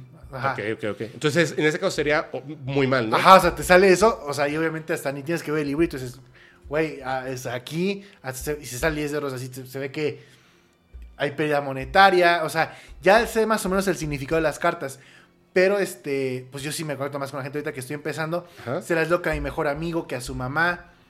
Eh, A, a mí me hicieron una pregunta que sí dije, no voy a responder, me dijeron, este, mi hijo va a ser, porque está ya soy su hija de, de mi amigo, hija, ay, güey, se me salió solito, hasta igual me conecté, eh, igual voy a ser hija. Este, me dijeron, ¿va a ser niña o niño? ya lo dijiste, ¿no? Sí, ya, ya me sa- me salió ahorita la niña, no sé. Y, y sí saqué las cartas, pero como no se me sentí conectado, dije, no sé. o sea, no te sentiste conectado de la respuesta. Ajá, dije. O sea, yo, yo, yo siento que tienes que estar conectado de cero natural, no forzado. No sé qué me está diciendo la verdad. Yo no sé. O sea, o sea, ¿cómo voy a saber si es niña o niño? Tres cartas. Si salió el líder, pues no, no, no, no sé tan avanzado. Habrá alguien que, Olga Batori, que por ejemplo, que le mando un beso a Olga Batori. Ajá. Este, y a Pau también le mando un, un- beso. Este, saben, o sea, de- del, del tarot saben así. Te, te dicen todo, güey. Sí, están más conectadas, pero ahí llevan años, güey. Yo sí le he atinado a cosas, güey. O sea, con ¿Ah, mi tarot, cuando empecé a aprender, fíjate, te voy a contar una experiencia. A ver, a ver. O sea, para, que veas cómo sí funciona y cuando estás como conectado con energía, si fluyes, güey. Y la tenía, la atiné algo muy cabrón. No es como, ay, Mau hizo 20 preguntas y de una latinó. Ay. Por suerte, pues no. No, atiné algo que yo hasta dije, va en contra de mi sentido lógico, pero aquí dice esto. ¿Pero alguien te hizo la pregunta? Sí, Ok, ok, a sí, ver, mi, a mamá, ver, a ver. mi mamá, estábamos en Inglaterra. Oye, este, tal persona tiene que este cáncer en el cerebro. Este, se va, se va a pelar o no se va a pelar. No. Este, estaba mal. ¿Qué tiene que hacer? Obviamente iba viendo. Tiene que hacer eso, tiene que buscar más ayuda. Este, le va a llegar, o sea, le va a llegar este ciertas ay- este doctores que le van a decir que, la- que pues ya adiós, pero sí, o sea, sí va a librar eso, sí va a librar esa enfermedad del cáncer que tiene el cerebro. Yo- o sea, lo que había platicado mi mamá es que ya estaba muy mal la señora. Ujú. Ahora le voy a preguntar, ok. No, no, no se va a pelar, sí va a salir adelante. Pero es que, mamá, o sea, ya sé que está muy mal la señora. A mí me está diciendo, lo vuelvo a preguntar y me vuelve a salir que va a salir adelante, que tiene que hacer esto, que tiene que hacer buscar a, diferentes tipos de ayuda. Decía, pues yo no sé, o sea, si hicieron, yo estoy aquí probando, aprendiendo. Si no funciona, no me traumo, sigo adelante en la vida, ya no me traumo. Es lo que yo estoy, pero yo, le, yo lo compré porque le tenía fe. Ajá. Y Yo le tengo fe, si no, no lo hubiera hecho para perder el tiempo. Yo le tengo fe al tarot y sí creo que es de verdad cuando hay gente conectada, porque también hay mucho que, pues no. Ok, ya regresamos a México todo el rollo. Este, muy mal se pone mal la señora, este que le dio este una embolia y que estuvo en un coma que ya no recordaba bien las cosas. Y yo, "Ah, pues". yo ni pensaba en el tarot, yo pensaba ya, pobre, o sea, que, que Dios la ayude, todo ese rollo y la medicina. Ahí, ahorita ahí está bien, güey. Salió del coma, no, que no podía hablar, no sé qué. Salió del coma y está bien, no sé qué. Ya bajó el tumor, buscó ayuda, justamente siguió. Y fueron a buscar a mi mamá y dijeron, Mau tenía razón en lo que dicen en sus cartas. ¡Guau! ¿Y sabes qué es, es lo más este, fuerte? Cuando empezaste a contar la historia, yo pensé que, que- que iba a ser lo malo, ¿sabes? Porque estoy seguro de que todos pensaron así inmediatamente, sí, ay, pues qué fácil. O sea, Sí, te están diciendo esto, 60 pues dirías, dirías, no, pues no, qué fácil, ¿no? Pero que dices sí y que incluso es así de, Sí. espérate, espérate, ¿sí? ¿Salió ahí? Sí, claro. Y me decía, Y sí, sí, a ver, otra vez la pregunta. No hay bronca, otra vez hago la pregunta, no hay bronca. Pac, pac, pac. Sale claramente que no se va a pelar, sale claramente. Porque cada cara te dice, cuando vas a pelear te dice, en la salud, en el amor, en el dinero, volteada o invertida, ¿qué significa? Entonces ya vas viendo que el oro te habla de dinero, que tal cosa de los arcanos mayores, porque yo, Ajá. yo no, yo no empecé con la, yo empecé con la, ya la que tiene los arcanos de los grandes, que es este, la templanza, eh, todo ese rollo. ¿no? Ah, es que hay una que tiene menos, menos cartas, La ¿verdad? española no. Yo empecé ya. Es la que tiene menos cartas, la española. Yo empecé con la que ya tiene los arcanos. Ajá. Arcanos, que creo que son 12 arcanos. Y ya las demás cartas que se dividen. Ok. La templanza, la emperatriz. Por ejemplo, cuando, este, no, pues que si está embarazada, no sé qué. O sea, la emperatriz, por ejemplo, hacia el derecho. Que es un arcano. Yo cuando está un arcano y te complementa con otras cartas. Y si sale de que a veces que no. Supongo, ¿no? tendrías que ver las otras cartas. Ah, yo-. Supongo que no, yo también no tengo el libro aquí, pero pues yo... Mi, ahorita con que estoy aprendiendo saco tres así de... En vez de que una, Ajá. una y que me dé el contexto. Qué rollo, ¿no? Ah, Ay, ya me dio, ya me dio curiosidad. Ahora sí digo ya- que dile a tu, o sea, a tu tía, este es tu mi llamado, prima, es mi prima. este es tu llamado. Sí, sí lo voy a, sí lo voy a aprender. Sí lo voy a aprender. O sea, empieza con tus amigos, con gente cercana. Ajá. Y no te desvías porque puedes decir, no, pues tú ya lo dijiste en otro podcast, tú dijiste, me da miedo, y fíjense cómo lo dijo, me da miedo porque yo creo que, o temor, porque sé, creo que sí es real. Yo Creo sí que- sé, o sea, yo sé que es real. Y me da, me- por eso era la pregunta que le hacía, la primera que le hice a Lulú. Y lo mismo te voy a preguntar a ti. O sea, yo le pregunté que, que alguna vez te ha pasado que salga algo que mejor no quieras decir. Y me dijo, no, o sea, lo tienes que, lo tienes que decir. ¿Tú qué vas a hacer cuando salga algo que dices Ya lo he dicho, y lo dices? sí. Y la reacción de la gente. O sea, es que a mí me, me da mucho así Ni como, modo. Pues ni modo, o sea, a mi papá, güey. no manches. Oye, ¿qué onda con este negocio, algo así? Algo que era muy bueno para él. No. Pues esto y esto y esto, o sea, porque, pues sí lo tienes que decir. Ay, oh, mira, mira, mira, mira, mira, mira, mira.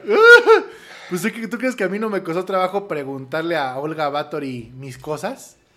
Ay, Así espérate, así, ya hasta, hasta me... No, estoy chinado, pero todo.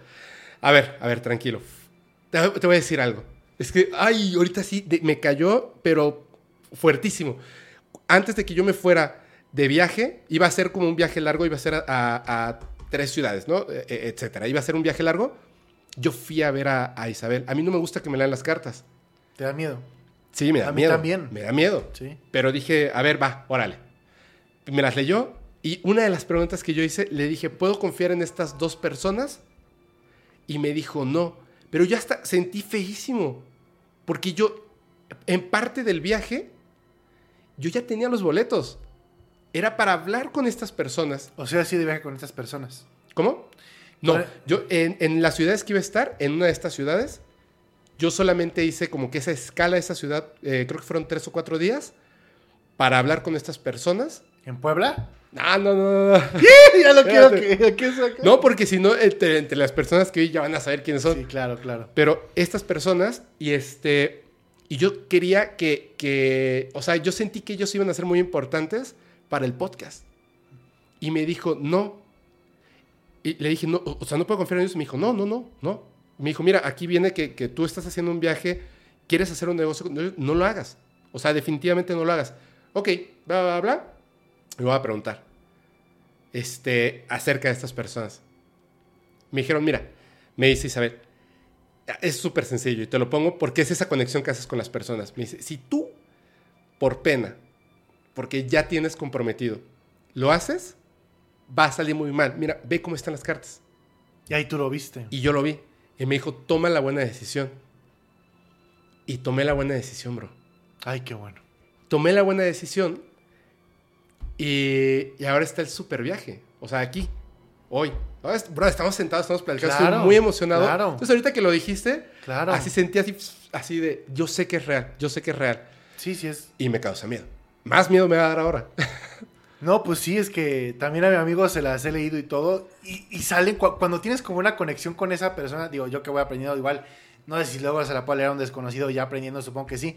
Pero como tienes una conexión con esa persona, no sabes, te, te saldrá como, te sale todo, güey, así. Traca, taca, taca, taca, taca, taca, taca, taca. ¡Guau! ¡Ay, Dios! Bien cañón. Qué bueno. ¿Y cuánto tiempo se necesita para, para que uno diga, ya, soy como pro eh, leyendo el tarot? ¿O No, hay sé, bro, pues yo creo que años. Yo, yo, yo lo creo que años. A mí, este, esta TikToker, Olga, este, me pasó su porque es bruja. Y no lo digo, este, porque luego gente dice, la brujita. Ella dice soy bruja y, y ser bruja es como si soy mago. Sí, No tiene es. nada de malo, es bruja. Sí, claro. Este, tiene su biblioteca y me pasó este, su drive, luego te lo paso para Ajá. ir este, leyendo, pero tienes que ir practicando así como con, con tu hermano, con quien tú quieras, este, a ver, La práctica hace la maestro. práctica, ser maestro. Así es. Y cuando tú vayas viendo que pues ese rollo y más que tú estás muy conectado, Oye, ahí vas a ver A qué ver. rollo. Yo sí he tomado decisiones de vida, de vida o en base al tarot, güey. tú te puedes autopreguntar, ¿cierto? O sea, Sí, le güey. preguntas al tarot Sí, y te pone ahí. sí, sí. Muy bien, muy bien, muy bien, muy bien, muy bien. Tengo, tengo una, una pregunta más, pero no sé si quieras hablar de eso. A ver, es que dime. hace rato, porque esto no estaba preparado, eh, cuando estábamos comiendo, así me contó mu- muchas cosas, Mau, lo de los viajes astrales. Ah, sí. Me- me- a ver, ¿puedes contar así desde que estabas chiquito? ¿Cómo Sí, fue? claro, claro, claro. Y cuéntala a detalle, porque ah, la gente me pregunta, pero yo no he hecho viajes Ah, ya me astrales. acordé de otra cosa. Sí, Yo- cuéntalo. viajes astrales. Venga, venga, venga, venga. Este, sí, es que justamente ahorita empecé a ver eso, por eso como que otra vez como me vino el flashback. Bueno, yo de niño, no sé si todos lo ven, si todos ven como esos puntitos como energía, como esos... Sí, cuando cierras los ojos, No, ah, eh, con los ojos abiertos como, como esa cosa así flotando así. Sí, los... sí, cuando ves al cielo o No. normal. Normal, así que ves como puntitos así como luego rosas o azules así flotando así, en ondas. No. Bueno, eh, Bueno, yo no. bueno, eso lo, es que sí ahorita empecé a ver así como las ondas, entonces por eso. Cuando era niño, no, es, no es, es neta, güey. Cuando era niño, este, pues hacía viajes astrales, pero para, cuando, cuando eres niño, pues crees que todo lo que te pasa es normal. Así es. Entonces, pues sí me salía de mi cuerpo como, pues así de, así. Te ves a ti acostado y puedes ir a donde tú quieras, o sea, de que te sales por la ventana, este, ves qué onda, o sea, yo vivía en la del Valle, yo me iba, me acuerdo de la pirámide de Galerías Insurgentes de Liverpool, así, Ajá. me iba ahí, ¿Te gustaba ese lugar y entonces me te ibas para gustaba allá? ahí, güey, porque había como un árbol de Navidad y todo ese rollo. Entonces, ahí, yo me acuerdo, o sea, de lo fresco, fresco que tengo era ir ahí. Ajá, No me acuerdo de otros lados que fui. De ahí sí me acuerdo. ok. Y hacerlo pues, seguido, pero pues era involuntario. No decía, ahorita es cuando. No. Y al momento de regresar al cuerpo, lo que no me gustaba, y que luego cuando fui adulto vi que luego así muchas personas regresan a tu cuerpo, Ajá. es que tienes, o sea, empiezas, ya que vas a regresar, empiezas a dar vueltas así. O sea, sientes una sensación así de fuertísima. Sí, de que tú dando vueltas, o sea, no, no vibrando, no, no estás eh, vuelta, vuelta, vuelta, vuelta, vuelta, vuelta, vuelta, como luz, o sea, ves luz, uf, pero sientes como en el estómago, Ajá. como de como en Six Flags, que está dando vueltas así, la sensación de vértigo de dar muchas vueltas Sí. y entrar de golpe así con el cuerpo así. Entonces, este, y eso pues lo pasé como pues cuando tenía 4, 5, 6 años, hasta los 7, cuando fui a ver a Querétaro ya no tanto. Y también veía este, pues, sí, cuando es de noche o así, que luego se ve como, pues veo también el aura, Este, por eso lo, lo veía como más cuando era chico. Luego también, este, otra vez como que lo empecé a ver. Sin que aprender, pues nada más se ve y ya. Y también este, la energía como los puntitos, as- así que se ven como rosas o azules o, que se, o verdes que están flotando así. Ajá. Que son como puntitos, como si fueran píxeles así. ¿De energía? Pues es ¿O energía. ¿Como de luz o algo así? Pues es col- sí, o sea, sí tiene luz. Es que no sé, No pero yo, yo no, yo nunca lo he visto, bro. O sea, por eso estoy preguntando. Sí, o sea, tiene como brillo propio. Ok. ¿Tridimensionalmente están en el espacio? Pues se ve ahí como. no, no en 3D, pero se ve pues como onditas. Ok, Y no. luego te quedas viendo a unos, como que ves cómo se mueven así. So- solo solo lo- los he visto cuando me quedo viendo al cielo. Y, ah, y son, como las onditas como pero esos son, esos son tus, este, son células que se revientan al momento de nacer y te quedan ahí en la, Órale, eso está interesante. en eso el líquido sabía. del ojo. Ajá, por eso todo el mundo las ve. Yo de muy, muy, muy, muy chiquito, un día estaba en Six Flags y volteé hacia arriba y pensé que eran ovnis, pero me di cuenta que estaban en mis ojos. Ah, ya nada, órale. pero... Y luego, entonces, ¿qué pasa? O sea, eh, eh, regresas al cuerpo, ¡pum! Y ya. Pues ya no me acuerdo. O sea, pues regresas y pues ya te despiertas. Sí, o sea, sí te despiertas. No, no, vuelvo, no vuelvo al sueño. Sí me despiertas como, como ¿qué pedo? Sí, a ver, a ver, en, en ese punto, de, tú lo, lo repetías mucho cuando eras niño. ¿Viste algo, eh, por ejemplo, ahí en esta pirámide de Liverpool, que pudieras definir que sí efectivamente estabas ahí? El árbol de Navidad de Navidad. Antes de que, de que lo supieras que lo estaban montando, por ejemplo. No, no, así que, recu- así que recuerde de. Es real porque esto pasó, este, así como, y lo vi desde afuera, como cuando los médicos operan algo. Ajá. Y lo puedes hacer todavía. No, no. ¿Ya no lo puedes hacer? O sea, así de que, o sea, así como te lo estoy contando, lo he- no, ni lo he intentado, qué miedo, güey. Pero sí, no, sí me da culo, güey. Pero este. Pero sí lo podrías hacer. No sé, es que me da miedo, me da miedo este eso de otra vez de esa madre, o sea, me da miedo, güey, no lo he De no poder regresar. No me ha pasado, involuntariamente no me ha vuelto a pasar y no tengo ganas de intentarlo porque me da miedo. Cuando estabas ahí, ¿viste alguna vez algo más? Sí, pues coches pasan y No, no. Algo más me refiero, algo más. O sea, algo no, No. humano. No, no, No. no. que yo recuerde, no. Ni escuchar, No. sentir. Para nada. Ni al momento de regresar. Que yo recuerde, no. O sea, igual, pero yo eh, siento que lo recordaría porque sería algo como, wow. Sí, sí, sí, ¿No? sí, sí. O sea, tuve una, bueno, ya te iba a contar eso, este. Sí. Tuve una época, es que, güey, no, según yo no era esquizofrenia, ahora no sé, güey. Pues todo tiene explicación, pero también, este, eh, escuchaba voces, güey, o sea, en secundaria. Cuéntalo porque yo te voy a contar algo. Así. Este, pero feo, güey. O sea, pues la verdad, pues me hablaban energías oscuras. O sea, la neta, güey, este, pues sí me hablaban energías oscuras. No sé qué pedo, como que me empecé estudiando metafísica y todo ese rollo. No sé qué despertó en mí o qué rayos. Ajá. Sí me ha gustado lo paranormal, entonces empecé a, escuch- eh, a investigar de cosas de la muerte, de cultos, de todo ese rollo a los 15 años. Y pues escuchaba una voz y todo ese rollo. Y creyó, eso, eh, que yo en la secundaria que me drogaba o algo, güey. Neta, güey, porque me empecé como a hacer como, tener como tics de, como, pero una perfeccionista de lavar bien los platos, luego como que contaba las rayas del piso. No sé, güey, así neta, Bro, no a razón. Eso me duró como cuatro meses, güey. Y ni tuve que ir al psiquiatra ni nada, solito. ¿Sabes cuál fue la solución? Y ya lo tiene, ignórenla. Luego sí está difícil, luego sí está difícil, luego sí está difícil porque este, lo- todavía me pasa, güey. Ya, ahorita ya no tanto, güey. Pero esto, estoy en, en Warzone jugando, güey. Y luego me dicen, ¿qué hablas solo o qué? Digo, no, es que para bloquear esa voz como negativa, como que digo algo positivo, güey. O sea, me- Sí, bro. Sí, sí, sí, sí nos conocimos en otra vida definitivamente. es como si me dicen, Es que- pues luego decir, pues no tiene nada, me dicen, véndeme tu alma, güey. ¿Cuánto? Y yo digo, este, no, pues yo soy de Dios y ya. Así como diciendo eso y dejando de darle importancia, pues si quiere que, yo, yo no sé, yo, yo no sé. Yo con Dios y ya. Pero, güey, pues estuvo, güey, pues estuvo denso, güey. Mira, hay unas experiencias que, que, que viví, una en específico, que es lo que acabas de contar, me llamaba mucho la atención y me puse a investigar ciertas cosas y empecé a hacer ciertas cosas que se los voy a decir, no tiene nada de malo, más si no creen en eso. Las voces y la cuestión de, de- del orden. De hecho, hoy que estábamos antes de, de que empezamos a ordenar esto, el, al grado de que, por ejemplo, el que yo ponga la- los cables de esta manera y explicarle así, no, Alex, por favor, es que tiene que quedar así, tiene que Ah. quedar aquí, tiene que quedar por acá.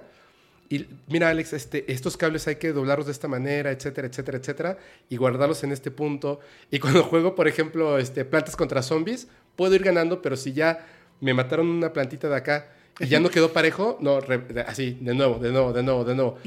Porque se me queda eso, y es en base a unas cosas que estuve haciendo. Pero ahorita lo cuento, ahorita lo cuento, porque nada más quería... Sí, es antes que se me vaya. el a ver, problema, dile. güey, Exactamente, güey. O sea, que luego como que crees que si las cosas están de cierta manera van a salir mal, o sea, está mal acomodado, como que algo va a pasar. ¿Cuál fue mi solución? Ignorarlo. Así, Al igual que las voces. Es que había vinculado, o sea, sí, Sí. o sea, sí, como que de cierta manera. Y las voces, pues sí. A ver, la escucho, yo sí le digo a Axel, a mi amigo con el que juego, pues sí, güey, pues ya sabes cómo soy. Pues ya. Sí, a veces sí, sí, tengo que responder o algo así, porque si no siento que me están atacando, como que le estoy diciendo, eh, admitiendo algo. Y decir, yo no le voy a hacer caso, a mí me vale. Ya llegó un punto de decir, a mí me vale, pues es que si no va a vivir, pues loco toda mi vida, güey. A mí me vale ya. Mira, este... y luego cuando te vale, sí, te, ya no te molestan. Sí, es cierto, es cierto. Que, que de hecho eso lo contaba el doctor Henry y voy a contarlo esto porque hay algo en específico que tiene que ver con una cosa que yo viví, por eso me dan miedo estas cosas. Ojo, yo no creo en todas las cosas y hay algunas que, que definitivamente conozco muy poquito o casi nada o nada porque yo conscientemente decidí ya no seguir por ahí porque desde el principio inmediatamente descubrí que eran absolutamente reales y que no es algo con lo que puedas tener el absoluto control. Entonces eso me intimida a que cosas pueden pasar y mejor me alejo. Él contaba, el doctor Henry, parapsicólogo, eh, doctor por supuesto, aparte, y contaba esta parte del estado alfa, que es justamente antes de dormir, y que es ese punto en el que puedes tanto hacer un viaje astral como muchas otras cosas, pero es difícil mantenerte en ese punto, que es por medio de la meditación y más. Yo ya lo he contado, vivía aquí en México, en la avenida del Imán, literalmente en los edificios que están al lado del Mausoleos del Ángel. Para los que no sepan, Mausoleos del? Ángel, Es por guapa, ¿no? Ahí. mm, no, es como casi enfrente del UNAM, Avenida del Imán. avenida del Imán. ¿No es por el que se llama Pedregal de Sí. Santo Domingo? Ah, ah, sí, más o menos. Pero es, es el- los edificios donde yo estaba, literalmente es, tú llegas a donde está Mausoleos del Ángel, al lado. Desde mi edificio, donde yo estaba, que estaba en el último piso, tú te asomabas y veías el edificio de enfrente, que estaba más chaparrito, así que veías el techo. Y de ese lado, ahí estaba Mausoleos del Ángel y se veían las, las criptas, ¿no? O sea, ahí es donde incineran a las personas y dejan ahí las cenizas. Entonces, desde que nos mudamos a, esa, a ese departamento, que es cuando yo me vine a estudiar a México, inmediatamente, o sea, te- es así como que, o sea, ya te das cuenta de que hay cosas raras ahí. Se movían platos, este, eh, escondían cositas, o sea, lo, lo normal, ¿no? O sea, como, como situaciones poltergeist, normal. Los vecinos, así de, ah, ¿qué onda? ¿Ya te movieron algo? Sí, pues es que está ahí. O sea, era tan como común, pero no eran cosas malas. Era tan común que simplemente ya no le tomabas tanta importancia. Siendo mi, mi papá, o sea, es una persona absolutamente escéptica. Creo que ya no. Un día él vio un plato, o sea, ahí así como que nos quedamos viendo los dos y el plato estaba girando. O sea, nos despertamos por un ruido, así como un, ¡pah! un chasquido, y nos asomamos cada quien de su cuarto así de, ¿todo bien? ¿Todo bien? O sea, en la mañana, un domingo a las 7 de la mañana. Y en la barra estaba un plato girando así, pum, pum, pum, pum, pum, como si le hubieras dado Entonces sí era vueltas. un poltergeist. Sí, pero no pasaba nada. O sea, más allá de eso, no pasaba nada. No pasaba absolutamente nada. O sea, eran cositas muy livianas. Después, mi papá se casa y yo me quedé como que solo en ese departamento un tiempito. Mientras yo estaba solo, yo hacía algo que estaba, estaba muy mal porque no tenía alguien que me, que me pudiera enfocar a hacer las cosas bien. Yo me daba cuenta que cuando me acostaba a dormir, o sea, ya llegaba, en lugar, apagaba la televisión, me quedaba totalmente en silencio, en oscuridad, me acostaba, me relajaba, pensaba en cada uno de mis dedos, cada una de las falanges para que se fueran relajando, mis brazos, pero manteniéndome despierto. Y poco a poco, en ese silencio, que, que te quedas en total oscuridad, que es una manera como de meditar, buscaba no con mis oídos, Es meditación contemplativa. exactamente, sino con mi mente, quién estaba por ahí. Y poco a poco, de verdad, o sea, con el tiempo, lo vas, lo vas este, logrando porque yo siento que hay algo, y me dijo el doctor Henry, sí, o sea, tu mismo cuerpo no quiere que tú hagas un viaje astral. Entonces te da la patadita y regresas. Es como cuando muchas- sientes que te caes. Exactamente. Ah. O a veces no sientes que te caes, sino conscientemente Como que de repente tu, tu misma conciencia te hace pensar en tu respiración. Y entonces sales totalmente de esto.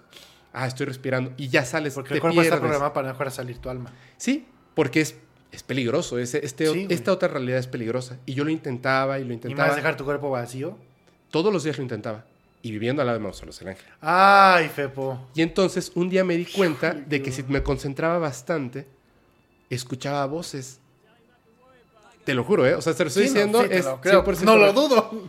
Y me llamó tanto la atención que empezaba a enfocarme en esas voces y a escuchar lo que decían. Era como escuchar conversaciones, porque además yo pensaba que hablaban entre ellos. No, están hablando. Es como eso con lo que se quedaron y están hablando. Y puedes escuchar cosas que la gente dice rarísimas. Entonces yo pensé, dije, no, esas son voces dentro de mi cabeza. Y le hablé a mi madre. y le dije, oye, es que descubrí algo padrísimo. Bla, bla, bla, bla. Y me dijo, ¿qué, qué? No, espérate, o sea, no, no hagas eso. O sea, es, que hay dos cosas. O sí, es esquizofrenia, por ejemplo. ¿Y por qué la quisieras potenciar? No. Y dos, ¿cómo sin, sin entrenamiento, sin conocimiento, estás Es tocando ese mundo? No lo hagas, ten mucho cuidado. Yo me di cuenta que mientras yo hacía esas cosas, las cosas en el departamento se potenciaban.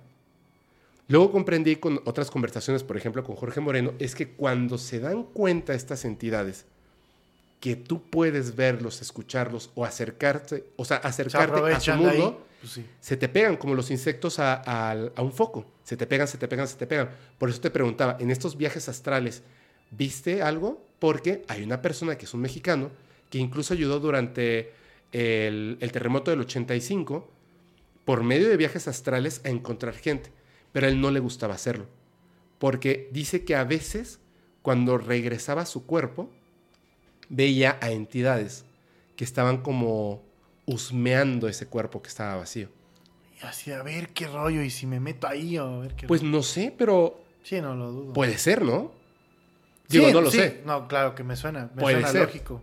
A mí también. O sea, Con todo el como contexto, claro que pues sí. de Pues posesiones, de materia, de cajita. Pues sí, Pero debe- sea, debes tener alguna protección. Si no, toda la gente que hiciera viajes astrales ya se hubieran metido otras personas en su cuerpo. también se dice eso. Pero es interesante. Sí. ¿Qué pues. tal? Por Oye, eso del tetragramatón, güey. sí, protéjanse. Siempre hay que protegerse. Dios mío, perdóname. Oye, ah, bueno, a ver. Yo te, te agradezco muchísimo. Muchísimo. Muchas gracias, Fepo. Estuvo súper interesante. Pero vamos a hacer una cosa. Vamos a hacer una cosa. Porque eh, ya, como ahora ya, eh, de hecho contigo lo voy a anunciar, ya estoy dedicado 100% al podcast. 100%, 100%. Va a ser un poquito complejo porque primero hay que poner orden de, de muchas cosas, ¿no? Y este, ya va a ser 100% al podcast. Voy a ver de qué manera voy a estar viniendo muy, muy, muy seguido aquí a la Ciudad de México, visitar otros países y más. Órale. Voy a hacer esto. Sí, voy a aprender lo del tarot. Sí, Va. sí voy a aprender lo del tarot. Y me encantaría, de verdad. Hazme una lectura. Exactamente. Va, va, va. Me encantaría. Me Jalo, encantaría. jalo, jalo, ¿Sí? jalo. ¿Sí? ¿Jalas? Jalo, jalapa. Va, Eso. Y por supuesto que vengas otra vez. Nos cuentes más cosas. Tú me vas a estar más me- Me voy a avanzado. preparar más. Me voy a preparar más. De otras cosas. Ahí voy a hablar con mi jefa. Va. Me, me sí, por favor. Me Ella me quería venir. Me dijo, dile que yo, que yo puedo ir. Le dije, pues bueno, es que. Sí, también. Como se mete, es que tío está tan metido en sus roles que. Pero, pero bueno. También, también, también. Por supuesto. A mí me encantaría. Oye, ¿algo más que nos quieras contar? Antes de... Pues ya, y si- este, si, si viene mi mamá, pues ella te va a contar del comando Ashtar y de todas las cosas que he investigado. Ok.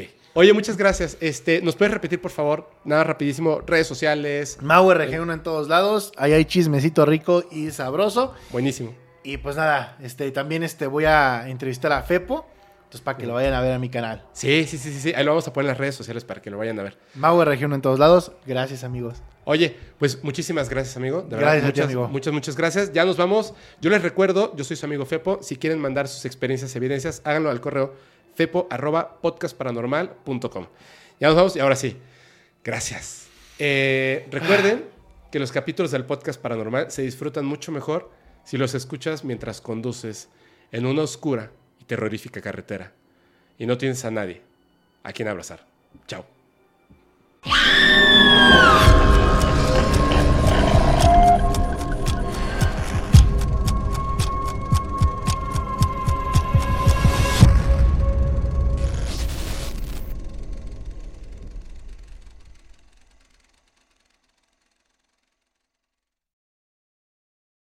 Eh, perdón. Eh, yo pensé que solo pasaba en Mérida. ¿Qué es el pan? Algo así. Pues vamos. No, vamos.